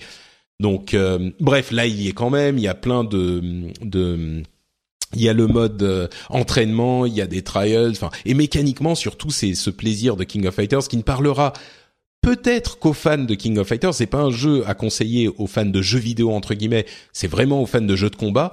Mais si vous avez un mhm. moment joué à King of Fighters, je pense que vous aurez, euh, malgré les graphismes euh, qui sont pas au top, vous aurez quand même votre votre plaisir de King of Fighters qui va être stimulé quoi. Donc voilà, c'était le, le le petit coin des jeux de combat. L'instant baston. C'est ça, l'instant baston. Euh, parlons un petit peu de Blizzard Entertainment. Tiens, l'instant Blizzard. Là, c'est pas que à moi que ça va parler. Euh, il y a eu quelques annonces encore une fois à la Gamescom. Euh, il y a, en fait, Blizzard, ils ont annoncé pas mal de choses. C'était l'éditeur qui a amené des trucs, même si c'était pas. Alors, ils ont pas annoncé de nouveaux jeux, mais ils ont annoncé plein de nouvelles fonctionnalités pour euh, d'autres euh, pour pour leur jeu, enfin des nouvelles features, notamment pour Heroes of the Storm, il y a deux nouvelles cartes euh, et deux nouveaux héros euh, qui ont qui ont été annoncés, des cartes basées sur Starcraft 2, donc ça ça plaira à certains. Euh, je sais pas si vous jouez à Heroes of the Storm, peut-être pas. Non, j'ai pas mal joué quand il est sorti, mais c'est vrai que là j'ai un peu lâché l'affaire. D'accord. Mm, Est-ce que vous êtes un peu plus sur Overwatch? Est-ce que vous avez essayé la carte de Eichenwald, qui est une nouvelle carte pour pour le jeu qui est toujours sur le PTA Ouais. Ouais. T'as as essayé euh, Eichenwald bah pour le coup c'est une carte euh, donc euh, germanique, hein, c'est une carte allemande et c'est un truc qui est très vertical. Moi je trouve ça assez chouette. C'est ça change en fait des, des maps qu'ils ont pour l'instant. Ouais, j'y ai joué pas mal moi aussi sur le le truc de test et euh, j'y ai joué même beaucoup, plusieurs heures et c'est très sympa et je joue que sur cette carte sur le truc de test et je m'en lasse pas. Donc euh, bon, en même temps, j'adore Overwatch donc euh, voilà. Bah, en même temps, il y a un souci du détail en termes de en termes de déco aussi qui est assez qui est assez bluffant mm. quoi. Enfin que je trouve encore plus poussé que sur les maps qu'ils ont fait précédemment. Et justement, il y a euh, à propos de détails et d'histoire, ils ont euh, euh, dévoilé un nouveau un nouveau court métrage d'animation basé sur le personnage de Bastion, qui est un robot. et je ne sais pas si vous l'avez vu, mais moi j'ai été assez estomaqué quoi sur de de, de ce. Non, j'ai pas regardé ça. Tu l'as pas regardé? Oh Non, j'ai pas regardé. Jika, tu l'as regardé toi ou pas? Euh, non, je suis désolé, j'ai complètement, j'ai complètement passé à côté. Ah, mais entre Je- vos, je- je vais vos, faire- vos voyages en. Allemagne et vos, vos enfants qui naissent, euh, vous avez plus le temps pour regarder les courts-métrages de Blizzard. Mais qu'est-ce qui se passe moi maintenant je Je fais rien. les, les- les jeux vidéo, c'est fini. hein. Je viens une fois par mois pour me remettre à jour dans l'actu, mais euh, c'est tout. hein. Bon, alors allez, allez y jeter un coup d'œil. C'est vraiment Ouais. un travail admirable qu'a fait. euh, c'est, enfin, je sais encore une fois, hein, je le, je le, je vais bientôt arrêter. Ça fait presque deux ans que je travaille plus pour, pour Blizzard, mais là je le dis encore. J'ai travaillé pour Blizzard pendant plusieurs années, donc euh, donc prenez ce que je dis avec euh, votre petit grain de sel. Mais euh, franchement. Le, le, le- la maîtrise qu'ils ont dans le domaine du, du court métrage euh, est, est, est hallucinant quoi. C'est le truc que j'ai- dit en anglais plusieurs fois, c'est que c'est une société qui fait du jeu vidéo et ils réussissent à faire un court métrage d'animation qui est d'une telle qualité que ça devrait pas être possible quoi. T'as l'impression que c'est un, un, un, un, un athlète olympique euh, qui, qui qui joue de la musique comme un professionnel de, de tu vois comme un, une star du rock quoi. C'est c'est Ouais. c'est hallucinant et le dans cette dans ce court métrage en particulier ils, ils font passer des émotions avec un, un robot qui a encore moins d'expression. On pense beaucoup à Wally quand on dit ça, mais Wally, tu sais, il a un visage sur lequel a un écran, sur lequel il peut afficher, afficher des expressions. Là, vraiment, le robot, il a ses mouvements de tête et, ses, et des bruits et sa lumière qui, qui passe de rouge à bleu, quoi. Et c'est tout. Et il passe des expressions et de l'émotion avec ça. C'est J'ai vraiment envie de le vraiment regarder maintenant. Ouais bah allez y jeter un coup d'œil après la, fin de l'émission. Euh, je pense que vous vous serez pas déçus. Évidemment ça ça fonctionne vachement bien pour le jeu parce que ça ramène c'est un produit marketing formidable pour le jeu. Euh, et enfin je parlais du fait que j'ai commencé les podcasts il y a 10 ans avec World of Warcraft et évidemment World of Warcraft a toujours une place particulière dans mon cœur. Et là euh, dans quelques heures au moment où nous nous enregistrons dans une douzaine d'heures sera disponible la nouvelle extension de World of Warcraft Légion dans c'est laquelle euh, je, je me je alors j'aurais vraiment jamais pensé que je replongerais dans World of Warcraft à ce point, mais bon, vous le savez, j'ai fait un épisode spécial du du du, du rendez-vous jeu euh, sur World of Warcraft, donc euh, si vous êtes fan du jeu, vous pouvez aller l'écouter. Je vais pas trop en refaire, mais euh, là ils ont euh, sorti, enfin ils ont présenté déjà la première le premier patch de cette extension euh, qui aura un, un donjon basé sur, enfin dans euh, la tour de Karazhan, qui était le premier donjon, le premier raid à 10 joueurs de l'extension de Burning Crusade, dont euh, beaucoup se souviendront avec Ouais. émotion. C'était l'un des plus marquants. euh, quand il est sorti, c'était vraiment bouleversant, quoi. Ouais, ouais, c'était. Vachement, vachement bien scénarisé, un univers, enfin, graphiquement, c'était beaucoup plus, euh, beaucoup plus varié que tout ce qu'on pouvait voir dans les autres donjons. Moi, j'ai un, souvenir de Thread qui est, qui est formidable. Eh ben écoute, tu pourras le réexplorer avec le patch 7.1 et la raison pour laquelle c'est particulièrement intéressant, c'est que euh, il y a eu une euh, une sorte de désert euh, total de contenu pour le jeu pendant presque un an là avec l'extension actuelle qui est Warlords of Draenor. Et on a vraiment l'impression que ils ont beau nous dire autant qu'ils peuvent que euh, ça y est, ils ont compris, euh, ils vont plus jamais nous laisser sans contenu pendant aussi longtemps. Eh ben, on, on a été euh, tous euh, euh, euh, mis à mal par ce, ce manque de contenu pendant des mois. Et donc là, on a l'impression qu'ils veulent vraiment enfoncer le clou et dire non seulement dans cette extension dont, dont je parlais dans l'épisode spécial, il y a beaucoup de contenu, et on a vraiment l'impression que c'est le cas, mais en plus, on commence déjà à préparer la suite, et on vous parle déjà, parce que c'était surprenant, c'était à 15 jours de la sortie de l'extension, ils nous présentaient déjà ce qui allait venir après. Donc Ouais, à, le à mon premier sens, c'est vraiment... Voilà, c'est ça. Euh, c'est vraiment un, un- un moyen d'enfoncer le clou à mon sens et pour moi l'avenir euh, de World of Warcraft a l'air assez radieux.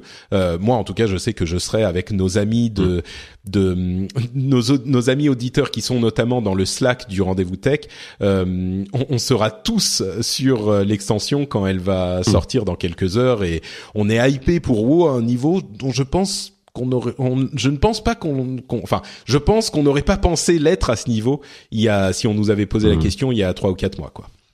Bah, en, en, termes de durée de vie, enfin, je sais pas, je, je, j'ai, j'ai pas d'autres jeux en tête aussi anciens qui, qui, qui est toujours autant joué, euh, autant apprécié. Ici, il y a peut-être Counter Strike, etc., mais il y a eu, il y a eu plusieurs versions. Là, on, là, on est quand même sur un jeu qui de base est sorti en 2004, si je dis pas de bêtises, c'est ça? Fin 2004, début 2005. Fin 2004, voilà, et qui, qui, est toujours, qui est toujours en activité, qui a, on sait pas encore, on sait pas combien d'abonnés ils ont, mais allez, on va dire peut-être 4-5 maintenant. Ils tournent, ils tournent, ils se sont stabilisés à 4-5 millions. Le dernier était à 5 et c'était avant voilà. que les gens ne reviennent pour l'extension. Et anecdotiquement, euh, j'ai énormément d'exemples de gens qui sont venus. À mon avis, ils sont bien remontés. Ils sont mmh. au-dessus de 5. Et, et, et, et, voilà. Et moi, c'est le seul jeu, euh, enfin en tout cas aussi ancien, auquel effectivement régulièrement, bah, en général quand il y a une extension, ou même pour d'autres raisons, j'ai envie de m'y remettre quoi. Alors je sais mmh. pas si je le ferai euh, sur euh, sur ça, mais c'est pas impossible que je m'y remette pendant deux trois semaines euh, pour le moment de l'extension. Hein. Il y a beaucoup de gens qui font ça, qui font l'extension, ouais. oh, l'expérience leveling et et puis qui s'en vont. Mais toi, tu le fais pas, Sylvain? Si si moi je le fais tout le temps et je, ah oui. je, je compte bien le faire euh, là aussi pour euh, cette extension. J'ai fait le tour déjà j'ai commencé à faire le tour des persos que j'ai eu. J'ai repris un mois d'abonnement histoire d'être d'être safe. Et je pense que je vais monter effectivement level max, voir un peu comment ça se passe, essayer un peu les nouvelles classes sur le truc. Enfin c'est quoi le chasseur de démons mais il est déjà disponible en fait. Ouais ouais ouais tout à fait. Il ouais, est disponible est pour ceux qui ont préacheté l'extension. Moi j'en ai déjà deux. Et pour vous, ouais. vraiment, juste, je vais finir là-dessus. Euh, il y avait un moyen de, de monter des personnages euh, niveau 100, qui est le niveau maximum avant la sortie de l'extension, un moyen relativement facile. Euh, mais j'en avais un niveau 100 jusqu'à il y a euh, peut-être deux mois. Aujourd'hui, j'en ai 8 ou 9, quelque chose comme ça. Donc c'est vraiment ah ouais. pas, c'est vraiment pas, et j'ai même pas encore utilisé mon boost euh, niveau 100 qui est fourni avec l'extension. C'est vraiment pas, euh, je, je, le, je le dis pas parce que euh, c'est pas artificiel quoi. Je suis vraiment retombé dedans, mais à fond, à fond, à fond. J'ai plus de persos niveau max que j'en ai jamais eu. Donc euh, bref. Euh, J'espère que vous viendrez nous dire ce que vous avez pensé donc de cette nouvelle extension, vous un petit peu plus objectif peut-être euh, que, que, que moi, et vous nous direz ce que vous en avez pensé pour que les gens sachent à quoi s'en tenir. Bah ouais. Euh, et d'ailleurs, entre parenthèses, j'y pense tout à coup là. Le, le, le, 6 septembre 2006, c'était la non le 7 septembre 2006, c'était la sortie du premier épisode d'Azeroth.fr. Ça veut dire que ça fera 10 ans Hmm, peut-être qu'il faudrait, faudrait fêter ça à Zeroth.fr. Bon, je n'en Avec dis un pas, épisode spécial. Pas plus. Mais, bah ouais. mais, je n'ai rien dit. Je n'ai rien uh -huh. dit. Surveiller le flux, peut-être. Peut-être. Peut-être pas. Le vilain teasing. le flux d'Azeroth.fr est toujours disponible. Vous pouvez vous réabonner. Moi, je dis ça comme ça. Euh, Est-ce que vous avez suivi, tiens, on parle de gros jeux qui sont beaucoup joués. Est-ce que vous avez suivi euh, le championnat de Dota 2, euh, le, de, le international de 2016 qui avait un, un prize money de 20 millions de dollars. Mais rendez-vous compte, 20 millions. Oh, 20 millions, purée. Non, mais non, là c'est absurde. Ça, ça monte tellement d'année en année que j'arrive plus à. bah, c'est financé par les joueurs en même temps qui achètent des objets oui, en jeu sûr, pour soutenir sûr. leurs équipes. Donc euh, c'est un super. Mais l'an der dernier, c'était combien? C'était 13 ou 14 millions. Mais je sais pas mmh. comment Valve arrive à avoir toujours plus d'argent donné par les joueurs chaque année. Mais c'est spectaculaire en tout cas. Ouais, c'est sûr. Moi, j'ai pas suivi. J'ai suivi un tout petit peu d'e-sport avec euh, Overwatch, ben, encore un de mes jeux favoris. C'est marrant parce que j'ai fait suivre euh, le, la finale du Atlantic Showdown de Overwatch à ma femme. Je me suis dit, oh, tu vas voir, c'est marrant, c'est Overwatch. Elle n'a rien compris, mais rien du tout. Et je me suis rendu compte, en fait, à quel point, même moi, qui, euh, qui, qui connais le jeu super bien, eh ben je comprenais rien non plus à ce qui se passait à l'écran parce que c'est tellement difficile à suivre quand il y a six, ouais. euh, 12 personnages en même temps qui font des trucs importants. Euh, c'est ouais. hyper dur quoi, hyper dur. Donc euh, ils ont du boulot à faire sur ce, le mode euh, euh observeur, observateur de d'Overwatch. C'est peut-être pour ça que les, les MOBA sont, sont plus populaires en e-sport, bah, sont très sûr. populaires en e-sport, c'est beaucoup plus facile à suivre quoi parce que c'est une map vue de dessus, t'as déjà plus le temps d'appréhender un peu ce que sont en train de faire les mecs. Encore que t'as plus le temps, mais très souvent t'y arrives pas forcément. Enfin, tu peux très vite rater un truc, mais en FPS c'est très compliqué. Hein. Si les mecs arrivent pas trop à montrer du FPS compétitif euh, qui soit compréhensible par ma mère, c'est que, enfin, c'est qu'il y, y, y, a un truc technologiquement qui est, qui est compliqué à mettre en place. Bah, il y a quelqu'un qui me disait euh, sur euh, sur Twitter. D'ailleurs, il y a plein de gens qui me disaient oui, moi je connais le jeu, mais à suivre c'est super compliqué. Il faudrait qu'il y ait plus de vues euh, de dessus troisième personne, quoi, parce que ouais, là sûr. ils sont souvent en première personne et c'est vraiment difficile à suivre. Et euh, et du coup, il y a quelqu'un qui disait Counter Strike par exemple, CS:GO c'est beaucoup plus facile à suivre parce qu'au début il y a plein de monde, mais au bout d'un moment ils sont éliminés, il reste plus que un ou deux ou trois personnes, et là tu comprends beaucoup mieux. Sur Overwatch t'en as 12 du début à la fin, donc euh, forcément c'est plus difficile à suivre. C'est pour ça sans doute que LoL, euh, enfin League of Legends, Dota, etc. sont plus sont plus faciles à, à comprendre. Bon, bah écoutez, on va passer aux, news euh, suivantes régulières euh, normales. Euh, rapidement, avant de, parler de No Man's Sky et Deus Ex, Zenimax est en train de faire un procès à Oculus Rift en, disant que, en gros, hein, je schématise, John Carmack est parti de chez id Software, propriété de Zenimax, et il est parti chez Oculus, et donc il a pris des secrets de, de commerciaux de Zenimax pour leur leur euh, euh, développement de euh, casque de, de, de, de, casque de, réalité virtuelle, merci. et c'est grâce à ça que Oculus a réussi à construire un casque de réalité virtuelle décent. En gros, c'était la technologie de Zenimax qui a été utilisée pour construire le casque de d'Oculus. Mmh. Ouais, ça paraît un peu gros quand même, hein, parce que parce que parce que parce que de toute façon la la enfin la techno était déjà là avant même à l'arrivée de enfin le, avant que Carmack s'en mêle, même s'il est il est là depuis longtemps dans le truc et c'est sûr qu'il ça a énormément évolué. Après euh, voilà, si enfin peut-être que Zenimax bossait en secret sur un casque de VR et tout, mais ça sent quand même un peu l'opportunisme et ça sent surtout la la la rancœur euh, par rapport à Carmack. Tu sens que c'est compliqué les, les relations entre les deux là.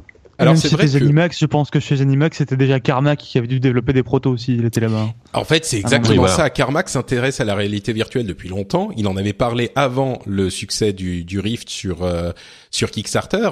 Et ce qu'il disait, c'est que Carmack développait ça chez Zenimax. Mais c'était quand même chez Zenimax. C'est la propriété de Zenimax mmh. si c'est développé chez eux. C'est ça qu'ils disent.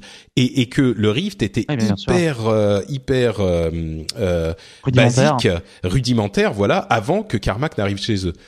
Ça me paraît quand même un petit peu exagéré et tiré par les cheveux, mais si le, truc c'est que c'est terrible, mais si légalement Carmack a pris de la technologie développée et, et brevetée chez Zenimax euh, avec, ils, disent qu'il a pris du des documents, du, euh, du matériel intellectuel et qu'il l'a amené chez, chez Oculus. Si c'est le cas, même si c'est pas forcément qu'ils ont qu'il a entièrement construit le Rift de ses mains, bah peut-être qu'ils ont de quoi faire un procès valide quoi.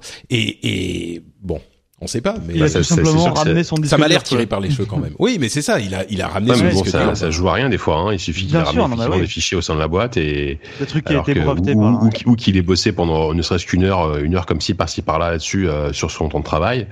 Euh, c'est, enfin, puis et puis il faut voir ce qui, ce que, ce que ce, pardon, faut voir ce qui était stipulé dans son contrat à l'époque chez Zenimax. Enfin, voilà. Et c'est vrai que malgré tout, euh, ça peut peut-être faire mal au cul. Après, bon, je, je pense qu'on, je pense que ça va finir par s'arranger à l'amiable avec un chèque et puis, bah, au revoir, tu vois. Et, c'est pour ça que Zenimax exagère tellement, à mon sens, dans le procès, parce qu'ils veulent, euh, voilà. Après, ils vont aller voir. Faut pas oublier qu'il y a Facebook derrière. Créer du buzz. Ouais. En plus, ouais. Voilà. Il y a Facebook derrière, donc euh, bon, voilà. Et d'ailleurs, à propos de Facebook, ils sont en train de développer une plateforme indépendante de jeux, euh, de téléchargement, euh, une sorte de Steam en fait, pour Windows. c'est un partenariat avec Unity, hein, le développeur de moteur 3D.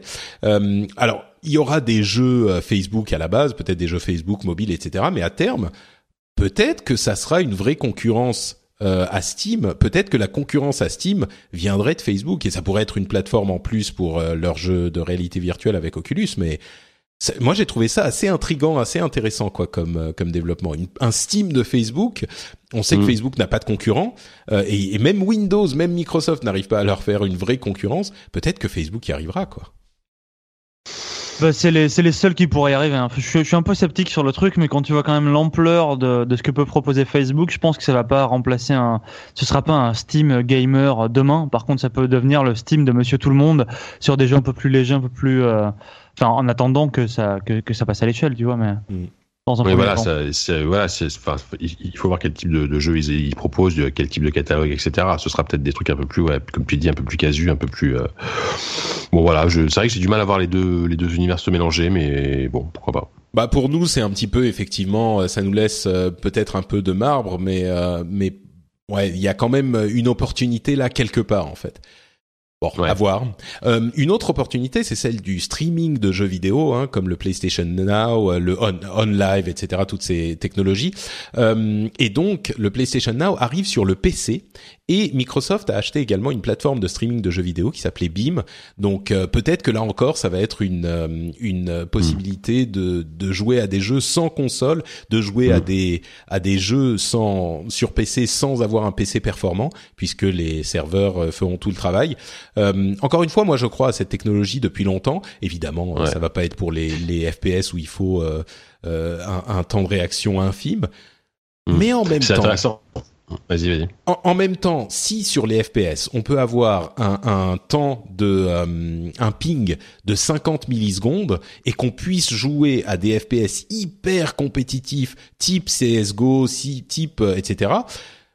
Il n'y a pas techniquement de raison pour laquelle ça ne pourrait pas fonctionner. Euh, ça ne pourrait pas fonctionner pour des jeux qui sont calculés ailleurs. La console est plus loin et Bah, ça nous envoie la vidéo. Si on a la Mhm. la la comment dire, si on a la la- la- l'infrastructure pour, oui, ça sera un petit peu moins bien, mais pour il y a beaucoup de jeux pour lesquels ça marcherait. Enfin bon, voilà. donc- Ouais, c'est même oui, pour pour plein de jeux solo, pour plein de jeux au rythme un peu plus posé, etc. Et c'est vrai qu'en ce moment il y a une espèce de retour de de de, ça parce que moi par exemple j'ai rencontré récemment euh, dans, les dans les dernières semaines ne, serait-ce que deux boîtes deux boîtes françaises qui vont se lancer dans le streaming euh, dans les prochains mois là euh, avec avec des, des ambitions et des des points de vue différents mais il y a y a plein de boîtes qui s'y mettent. Alors pour le moment le marché pour moi il est quasiment enfin enfin il, y a des solutions qui existent mais ça marche pas forcément parfaitement c'est pas encore hyper grand public etc le, le, le truc qui marche le mieux à limite c'est Nvidia qui a fait euh, GeForce Now. Euh, un truc qui aujourd'hui est fonctionnel euh, t'achètes une tu sais une shield là ça marche. Euh, mais ça reste un truc quand même de niche malgré tout quoi.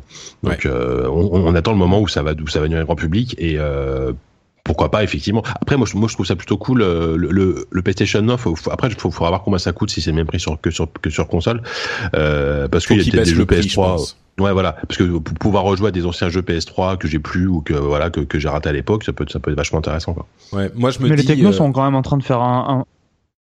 Vas-y, Sylvain. Les, les technos sont quand même en train de faire un bon spectaculaire. Je pense que JK t'as peut-être allé voir la même boîte que moi, j'ai dont j'ai oublié le nom, mais sur les grands boulevards là à Paris. Euh, ouais, c'est ça. Ouais. Non, c'était Shadow, euh, Shadow Blade. Shadow, ouais, enfin. Et, oui, euh, et, euh, pour le coup, ces mecs-là avaient des, des PC, des PC distants euh, dans- avec lesquels on, non, on pouvait interagir grâce à un petit boîtier connecté à un réseau. Et les mecs arrivaient à faire tourner. Enfin, Overwatch, c'était la partie était complètement transparente. Il n'y a pas de perte de qualité et tout. Je sais pas ce qu'ils ont comme techno, mais c'est très impressionnant en tout cas. Mhm. ouais, c'est Ouais. impressionnant. On, on- on y arrive petit à petit. hein.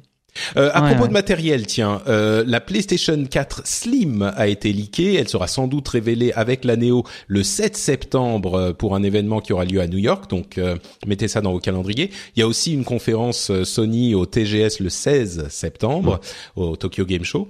Euh, Intel a montré un casque de réalité virtuelle qui est un all-in-one, qui fait une sorte de merge reality, ce genre réalité virtuelle et réalité augmentée. Enfin, bref, c'est un casque Ouais. de réalité virtuelle. C'est tout le monde en a aujourd'hui, mais c'est intéressant parce que c'est Intel. Euh, Surtout, c'est un casque euh, indépendant pour le coup, qui est, Ouais. qui est, qui, a pas besoin d'être branché à un, comme, euh, enfin, comme le HoloLens. C'est pas, c'est pas de la, c'est pas de la réalité augmentée le HoloLens, mais c'est voilà, c'est comme, euh, c'est un casque qui a pas besoin d'être connecté à un PC, qui utilise les, les fameuses caméras Intel RealSense pour pour les mouvements, etc. Bon, c'est c'est pas, c'est pas mal, ouais.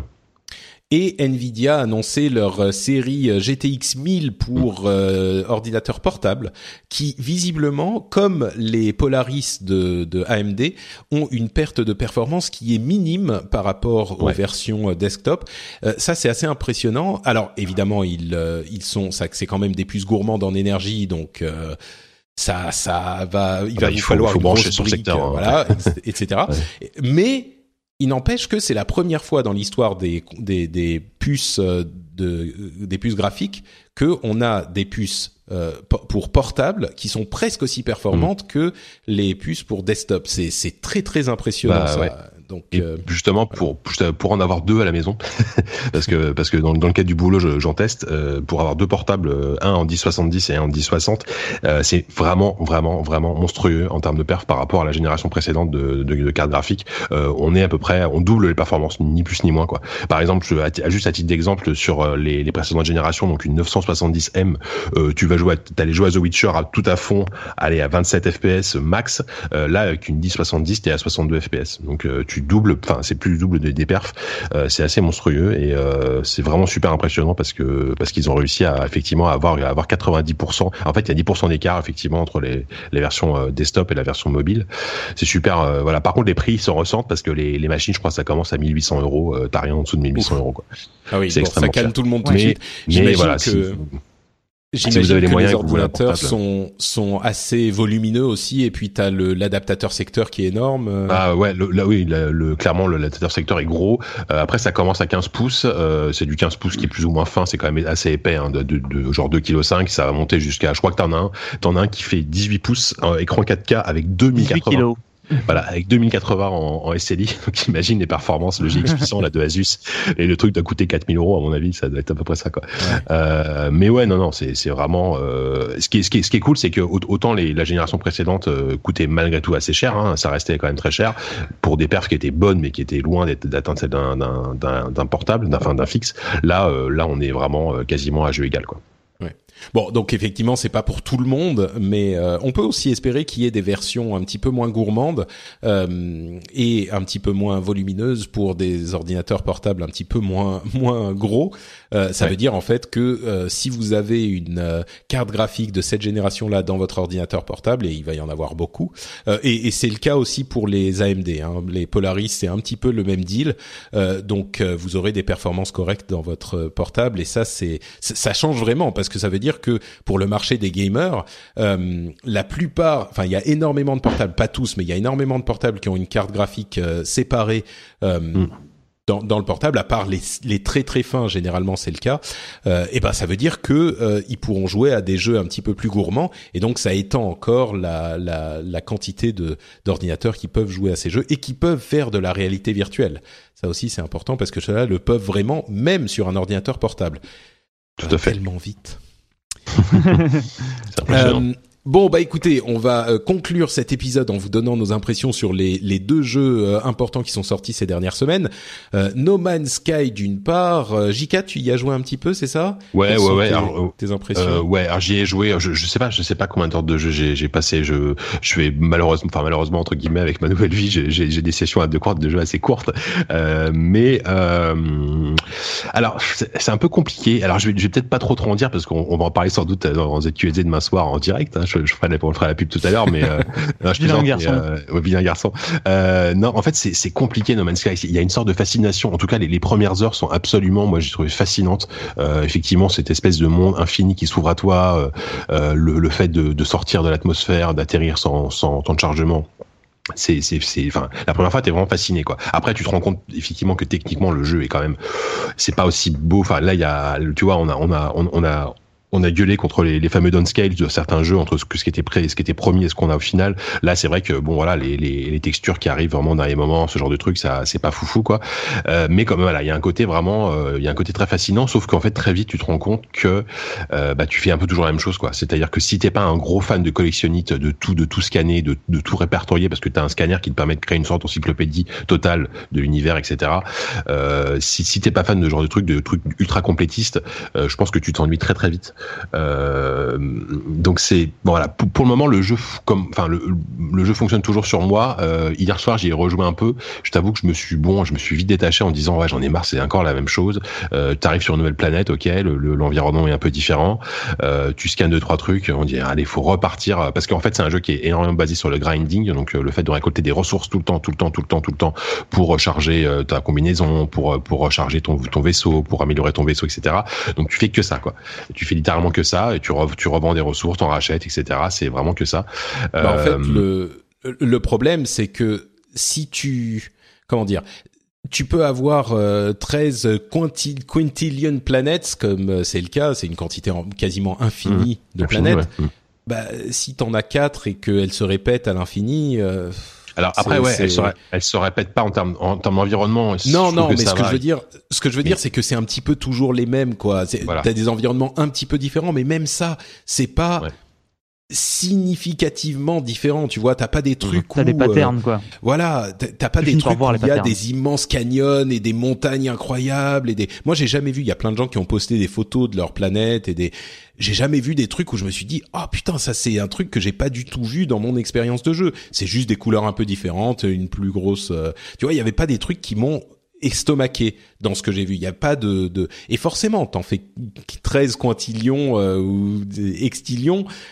Bah oui, euh, c'est un truc qui est fait aléatoirement donc pour que ça, ça parte, euh, voilà, pour que ça parte pas dans des délires qui sont pas gérables au niveau gameplay, t'es obligé de cadrer un petit peu les choses dans l'algorithme. Mm. Mais moi sûr. aussi, j'ai été un petit peu, euh, j'ai été un petit peu déçu. J'ai été très déçu par les- le début, la première demi-heure où on te, parce que le jeu est vendu avec le fantasme Mhm. du euh, justement voyage interplanétaire. Et le début, tu commences, t'es es sur une planète.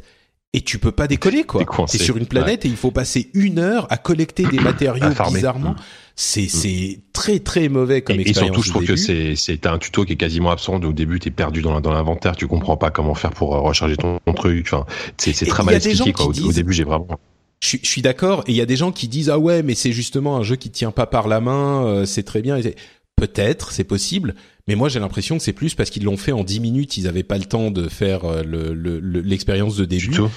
Et euh, mais Ouais, Bon. c'est tout ça étant c'est- compliqué. Euh, Vas-y, vas-y. tout- tout ça étant dit, moi j'ai quand même, je- on pourrait penser que je suis hyper sévère sur le jeu. En fait, c'est pas vraiment le cas. Le problème, c'est qu'il y a très peu d'éléments de gameplay dans le jeu. Vraiment très peu. Euh, tu sens que c'est rajouté en surface, c'est une sorte de de de, de vernis d'éléments de gameplay. C'est beaucoup plus euh, du farming, comme tu le disais. Mais je pense quand même que la grande question qu'on se pose, est-ce que c'est un jeu, est-ce que c'est pas un jeu, a très peu d'importance au final. En fait, ce qui est important, c'est que c'est une expérience qui te permet de faire ce, de réaliser ce fantasme qui n'existait pas jusqu'à maintenant, euh, en tout cas pas aussi accessible, de se dire, je suis dans l'espace, je suis dans mon vaisseau, et je Ouais. vais vers une planète, et quand j'arrive à côté de cette planète, je peux traverser l'atmosphère, atterrir, et, et, et me balader sur cette planète. Et ça, c'est un truc qui n'existait pas. Mais exactement, mais c'est ça, tu Non, sais, ça, ça, peut paraître... Et, et mais c'est ce, ce, cette sorte de, de fantasme un petit peu euh, euh, mind blowing quoi de se dire l'univers entier eh ben je peux y aller et je peux et chaque planète je peux atterrir dessus et il y a des créatures dessus je peux les regarder je peux reprendre mon vaisseau m'envoler aller sur une euh, base euh, spatiale rencontrer un alien échanger des trucs et Ouais. et, et le problème, effectivement, c'est que toutes les bases, c'est les mêmes, toutes les planètes, mine de rien, c'est un peu les mêmes. Mais le fait que ce truc existe, que ce truc soit possible, alors il y aura mille jeux qui arriveront plus tard, qui le feront encore mieux. Et, on parlait de Star Citizen tout à l'heure, et c'est c'est visiblement un truc qui fera au moins beaucoup mieux que ça. Mais il n'empêche le fait que ça, ça existe. Alors il y a peut-être d'autres jeux d'exploration spatiale où c'était possible, je les connais peut-être pas assez, mais Bah, il y avait les premiers élites, euh, même, euh, tu vois, qui, je crois, c'était un peu mais est-ce que tu pouvais aussi, mais bon. atterrir Est-ce que tu pouvais Non, atterrir non, sur non, la tu planète pas, je crois, non, non. Voilà, c'est ça. C'est ça le truc. Et c'est le premier truc que t'as dit, Jika. C'est tu peux atterrir sur la planète, tu traverses l'atmosphère, t'atterris. C'est fou, quoi. C'est un truc. Comment est-ce que ça n'a pas existé avant, en fait? Et cette ouais, expérience-là Bah, vaut c'est ça pour qui a moi le fait que ce jeu au jeu existe. en même temps. Ah, complètement, ouais. Ouais. Et, et pour le coup, les, les, les, les- le, le jeu est finalement ce à quoi on s'attendait, c'est-à-dire que c'est un jeu d'exploration pure, euh, avec euh, sans, exact. avec un gros bac à sable. Tu vas où tu veux, tu fais à peu près ce que tu veux. Il y a vaguement un fil conducteur là au début. Tu peux suivre Avec Atlas, pour arriver au centre de la galaxie, etc. Bon, ok, c'est c'est c'est intéressant. Il y a quelques interactions avec des aliens, Euh, mais là-dessus ils nous ont pas menti les développeurs. Et moi, moi je trouve que voilà, malgré Alors, les gros il y, défauts. a la vidéo, il y a la vidéo où il te montre, euh, tu sais, le brontosaure que tu vois avec euh, un paysage sublime Ouais. et la musique et tout. Et puis le, de, ensuite, il te montre ce que c'est dans le jeu vraiment, une sorte Ouais. de, de machin qui saute sur un pied ridicule.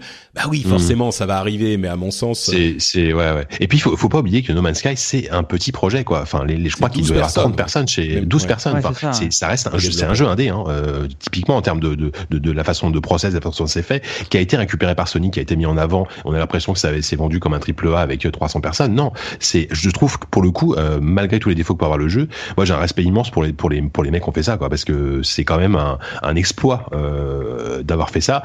Il y a une base pour faire quelque chose et, euh, et typiquement c'est le genre de jeu peut-être qui à force de patch, à force de mise à jour, à force de petites choses qui va changer, peut devenir euh, vraiment intéressant à jouer quoi. Bah, surtout les mecs de Hello Games ont dû avoir tellement de pression après leur mise en avant par Sony que je ah. pense qu'ils ont dû avoir euh, un fin une fin de développement qui doit être peuplée d'insomnie assez formidable.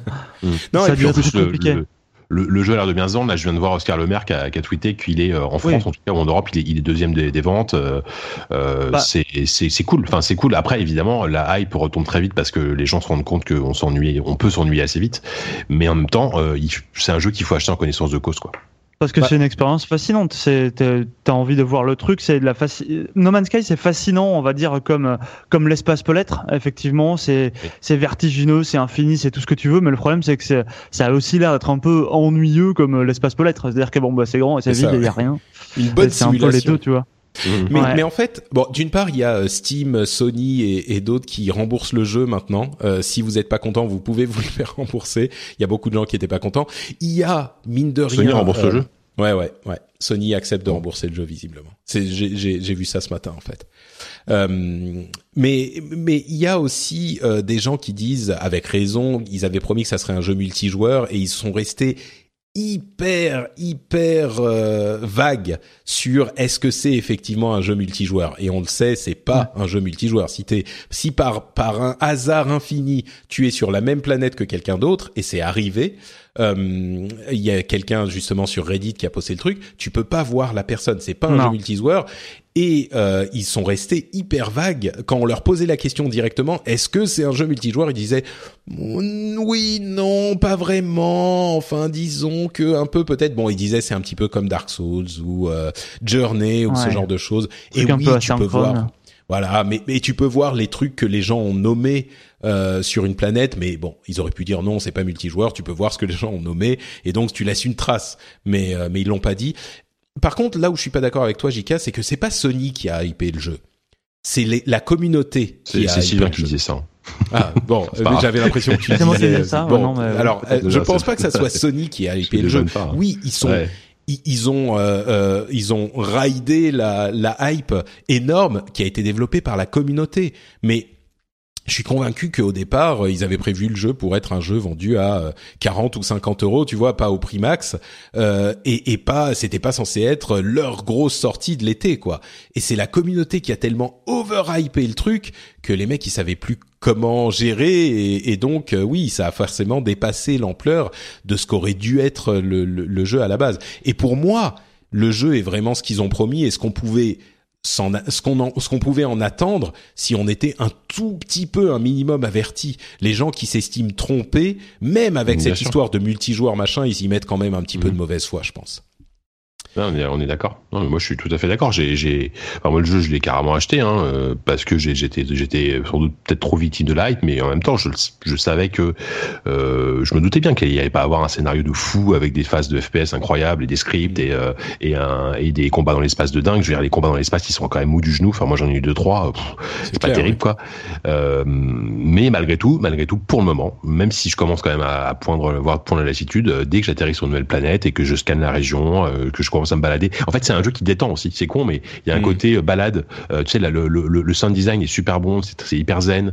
Euh, tu, tu, vas regarder les animaux, tu vas prendre des photos, enfin, tu vas scanner. Ça, pour le moment, ça me plaît. Voilà, mais il faut vraiment. C'est un jeu qu'il faut acheter en connaissance de cause, mais qui, qui, je trouve, malgré tout, te procure des sensations inédites. Voilà. Bah, c'est un jeu balade, c'est bien dit. C'est si t'aimes pas le, fantasme de l'exploration spatiale, de se perdre dans l'espace, vraiment juste ça, bah faut peut-être passer son chemin, quoi.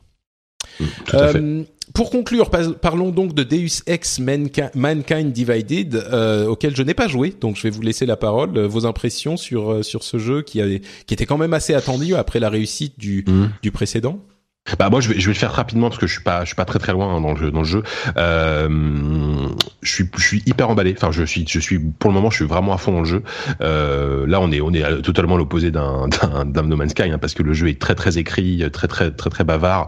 Euh, mais je trouve le jeu est, est, est, assez passionnant en termes de scénario, de ce qu'il aborde et des thématiques abordées, que ce soit dans les quêtes principales ou les quêtes secondaires qui je trouve euh, sont assez bonnes, sont bien écrites. C'est des quêtes à tiroir, il se passe toujours plein de trucs etc. C'est vraiment super. Euh, après ça reste la recette Zeus Ex telle qu'elle a été posée par par Eidos Montréal, donc depuis le 3, depuis Human Revolution, qui est un, qui est qui est augmenté. Voilà, t'as as, des zones plus grandes, des les, les, les hubs, les hubs centrales au début, enfin le, le, hub central qui sert de, de on va dire de, Prague. De, voilà Prague, en tout cas dans la première partie, est quand même vachement plus grand, vachement plus, il y a beaucoup plus de choses à faire, etc. Euh, des nouveaux pouvoirs qui sont super intéressants. Il y a encore plus euh, la cette dualité euh, jouer infiltration, jouer action euh, qui est qui est là. et je trouve qu'il y a un système de dialogue, un système en gros, il y a, certaines phases que tu peux résoudre en uniquement en, négociant avec la négociation, avec tout un système de scan de personnalité de la personne en face qui te permet d'avoir des indices sur la façon dont, tu vas pouvoir la convaincre. C'est extrêmement bien fait, extrêmement subtil. c'est vraiment très très bien. Moi, j'adore ces phases là. non, vraiment, c'est un jeu que j'aime beaucoup. J'ai un jeu que j'aime beaucoup et que j'aime surtout. je suis encore plus, je suis même plus étonné que j'aime surtout parce que je trouve bien écrit, parce que l'histoire est passionnante. Euh, au-delà de, de, ces mécaniques de jeu qui sont très bonnes, mais qui sont qui sont classiques quoi. Voilà, ce sera tout pour moi.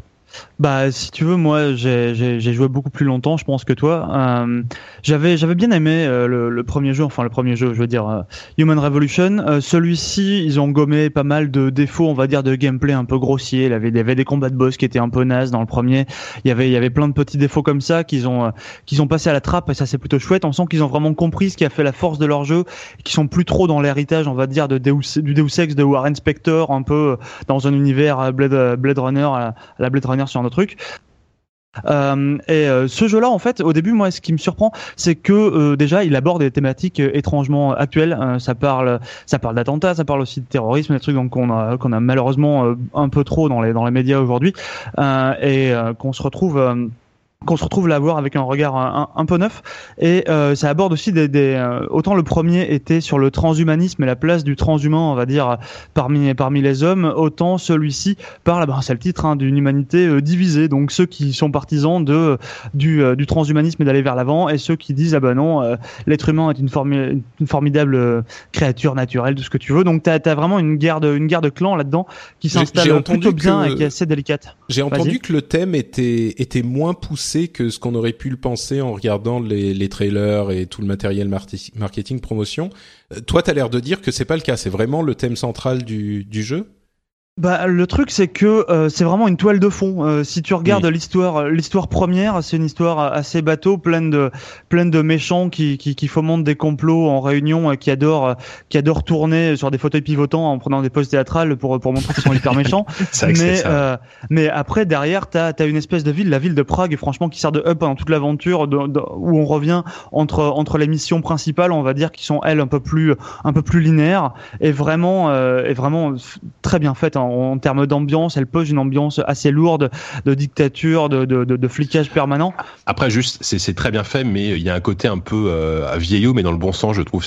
on n'est pas du tout dans un open world à la Watch Dogs, un truc avec euh, qui fourmille de monde, etc. T'as genre trois quatre PNJ qui se baladent, c'est un peu un peu rigide et tout. T'as l'impression de revenir dans, dans bah, ce que ce que t'avais dans les précédents Deus Ex, quoi. Mais euh, artistiquement, ça fonctionne, je trouve, quoi artistiquement ça fonctionne et surtout t'as as, l'impression que le jeu que, que, la ville est toute petite. T'as l'impression après 4 à 5 missions que t'as déjà tout vu que t'as balisé toute la ville et tu te rends compte qu'en fait non tu peux très très vite te perdre dans te noyer dans un verre d'eau tu vois. Le truc est tout petit mais tu peux faire des, des millions de trucs je sais pas. Moi j'étais très surpris. J'attendais pas j'attendais pas forcément à ce qu'il soit à ce qu'il soit largement meilleur que euh, Human Revolution et pour moi il l'est clairement et, et, du coup, euh, est-ce que on a toujours la possibilité, encore plus, parce qu'il y avait des moments où c'était pas possible dans, dans Human Revolution, de, de faire vraiment le jeu comme on le souhaite, c'est-à-dire euh, d'y aller bourrin, d'y aller euh, en négociant, d'y aller. Oui, je pense, je pense. Je fais, Toi, t'as fait que, bourrin, mais d'accord.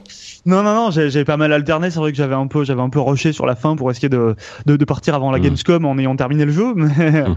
mais sinon, effectivement, tu mmh. peux, tu tu peux vraiment négocier, tu peux arriver, tu peux toujours arriver à voler des, euh, ouvrir une porte, soit en défonçant le garde, soit en contournant la porte, soit en trouvant les mm. codes dans un truc. C'est parfois on voit un peu les ficelles de gameplay, euh, ça c'est sûr, mais euh, ça reste quand même, enfin formidable de pouvoir avoir le choix de se dire ok il y a une solution qui est pensée pour que je puisse faire le atteindre mon objectif de la façon dont je le souhaite. Il y a vraiment littéralement des, des dizaines de façons de d'arriver à l'objectif, ce qui fait même des fois c'est parce qu'un défaut, le, ça a été pointé dans, dans certaines critiques critique, c'est que le jeu est presque trop facile, c'est-à-dire que t'arrives toujours à trouver une solution pour avancer, quoi. Euh, parce que parce que il suffit il suffit d'observer, tu vois un conduit que t'avais pas vu, hop, il suffit de déplacer une caisse et hop, c'est bon. Euh, Parce que si tu veux y aller bourrin, moi, moi c'est vrai que souvent, ça m'arrive très souvent d'essayer d'y aller en, en stealth, en infiltration, et puis à la fin de la mission, tu te fais griller de partout, donc euh, bon, tu sors les flingues et bon, tu tu, tu décides. Tu te fais griller une fois et après t'entasses les, les cadavres. T'entasses les cadavres. Mais c'est c'est cool. Enfin moi c'est ça que j'aime dans ce genre de jeu. J'ai pas envie que euh, ça y est, je me suis fait griller, je recommence au checkpoint d'avant, ça ça m'ennuie profondément quoi. Donc donc moi moi je trouve ça disons tu, tu, tu progresses assez vite dans le jeu, euh, ce qui est pas ce qui est pas un défaut pour moi, hein, mais euh, moi non plus. Mais clairement, clairement en termes de level design, je trouve qu'il y a. Mais je pense que c'est un jeu que tu peux avoir envie de refaire aussi. Ouais. Euh, JK, on ne t'entend plus. Ouais, JK, je crois qu'on t'a perdu. Ouais. Je, Mais je pense que ouais, c'est un jeu que tu peux vite avoir envie de refaire de plein de façons différentes pour justement essayer d'explorer toutes les solutions possibles. C'est assez fascinant. Ouais. Bon, bah écoutez, euh, merci à tous les deux. Jika, je sais pas ce qui se passe. Essaye de débrancher et de rebrancher ton micro peut-être, euh, ou de te déconnecter et de reconnecter. C'est le dernier, les dernières minutes de l'émission et malheureusement euh, ça se. il n'est pas arrivé au bout. Il un mauvais slasher. Il a, il a perdu avant la fin. Il a, il, a pas tenu jusqu'à l'arrivée de l'hélico. Euh, bon bah euh, merci en tout cas pour ces détails sur euh, le, le, le Deus Ex nouveau. je vais rappeler Hop, voilà. et on va donc conclure l'émission en, en, vous demandant bah, où on peut vous, vous retrouver sur internet, les confrères de ZQSD. Bah JK n'arrive pas à revenir. Qu'est-ce qui se passe? Tiens, Tastet, Sylvain, ouais. dis-nous, dis-nous, on peut te, te, te retrouver sur internet et puis mets-en une couche sur ZQSD en plus. Sur Internet, moi, on peut me retrouver sur Twitter, sur at underscore oupi. Euh, effectivement, je, je, participe à un podcast qui s'appelle ZQSD, qui a lieu plus ou moins une fois par mois. Euh, on devrait faire une émission pas plus tard que demain avec mon cher collègue Jika. Et on peut me retrouver aussi euh, en kiosque une fois par mois aussi pour le magazine JV, un magazine sur le jeu vidéo. Et qu'est-ce que vous, de quoi traitez-vous dans le dernier, dans le dernier numéro, tiens? De quoi traitons-nous dans le dernier numéro? Je crois qu'on y parle longuement de euh, Dishonored 2 qui est sur le point de sortir. On y parle euh, assez euh, assez rapidement enfin de la Gamescom via des sujets transversaux parce que bon euh, en parler un mois après sinon ça n'aurait pas de ça n'aurait pas d'intérêt. On y parle de LA Noir aussi, il me semble qu'on revient sur tout le développement du jeu dans un assez long dossier, ça va être ça va être chouette. Magnifique. Et oui, est revenu juste au bon moment. Parce qu'il s'est passé, ça a coupé. Étrange. Donc voilà. Bah écoute, euh, on était en train de parler de, de, de JV, euh, le mag, euh, et de ZQSD que vous enregistrez sans doute demain, c'est ça? Ah. Euh, ouais, demain soir. Euh, demain soir avec euh, avec les petits gars Yukishiro et Gotos de Gamecult, euh, on va pouvoir on va pouvoir causer bah, un peu de, de, du premium, de ce qu'ils font, de, du web. Bon, on sait pas trop de quoi on va parler, mais ça va sans doute être sympa. oui, d'ailleurs, ils ont rejoint la presse libre, qui est une plateforme qui permet de s'abonner à différents organes de presse. moi, je, je soutiens Gamecult depuis longtemps. Je pense que c'est une, une bonne idée de se de se réunir comme ça. Ouais. Bah, je, je, je serais curieux de savoir euh, ce qu'ils vont en dire justement de ça et de plein d'autres choses euh, dans le ZQSD. Euh, tu passeras mon bonjour à tous ces braves gens quand, vous les, quand tu les verras. Bien, plaisir. Et donc, pour ma part, c'est Note Patrick sur Twitter et bien sûr cette émission et d'autres sur FrenchSpin.fr. On a le rendez-vous tech euh, qui, qui est comme toujours euh, euh, qui travaille à fond et on a d'autres émissions qui vont revenir bientôt. Donc vous pouvez aller faire un petit tour sur FrenchSpin.fr pour voir tout ça. Mais surtout, surtout, n'oubliez pas, comme je le disais en début d'émission, le 10 septembre à 3 heures au bar Le Corcoran. Euh, à Paris, euh, près du Sacré-Cœur. Tous les détails sont là encore sur le site frenchspin.fr. Euh, venez vous joindre à nous, on sera nombreux et on sera beau et plein d'énergie pour fêter 10 ans de podcast, déjà 10 ans depuis le tout premier podcast qui a été qui a été publié par mes soins et produit par mes soins à cette époque. À l'époque où le podcast existait à peine finalement. Existait à peine, c'est vrai que oui. ça existait pas depuis très longtemps, hein. ça c'est c'est certain. et oui, et j'étais tout tout timide. Je disais bonjour, je suis Patrick. Ça a bien changé. Maintenant, je suis, je vous saoule toutes les, toutes presque tous les jours euh, dans toutes ces émissions. Mais donc venez euh, fêter ça. Venez me, me, me, raconter où vous étiez quand vous avez euh, découvert le, votre premier podcast, où vous étiez quand vous avez écouté votre première émission que je produisais. Euh, combien de temps ça fait? Et ce que vous faites maintenant Il y a plein de gens qui me disent euh, ah oui, mais à l'époque, moi tu vois, j'étais au lycée ou au collège. Aujourd'hui, je suis marié j'ai un chien, deux enfants, etc. C'est fou, c'est c'est tellement On a vécu tellement de choses ensemble entre Azeroth.fr et puis euh, No Watch et French Spin et toutes les émissions et tout ça. C'était ah venez partager tout ça avec nous donc le 10 septembre euh, à Paris où tous les détails sont sur le site. On vous fait donc deux grosses bises et on se retrouve dans deux semaines. Et puis, bien sûr, comme je le disais, en vrai, le 10 septembre dans l'après-midi. Comme ça, même les, les, les banlieusards, les provinciaux peuvent passer juste pour quelques heures. C'est parfait. Ah, au 10 septembre. Ciao à tous. Au revoir. Salut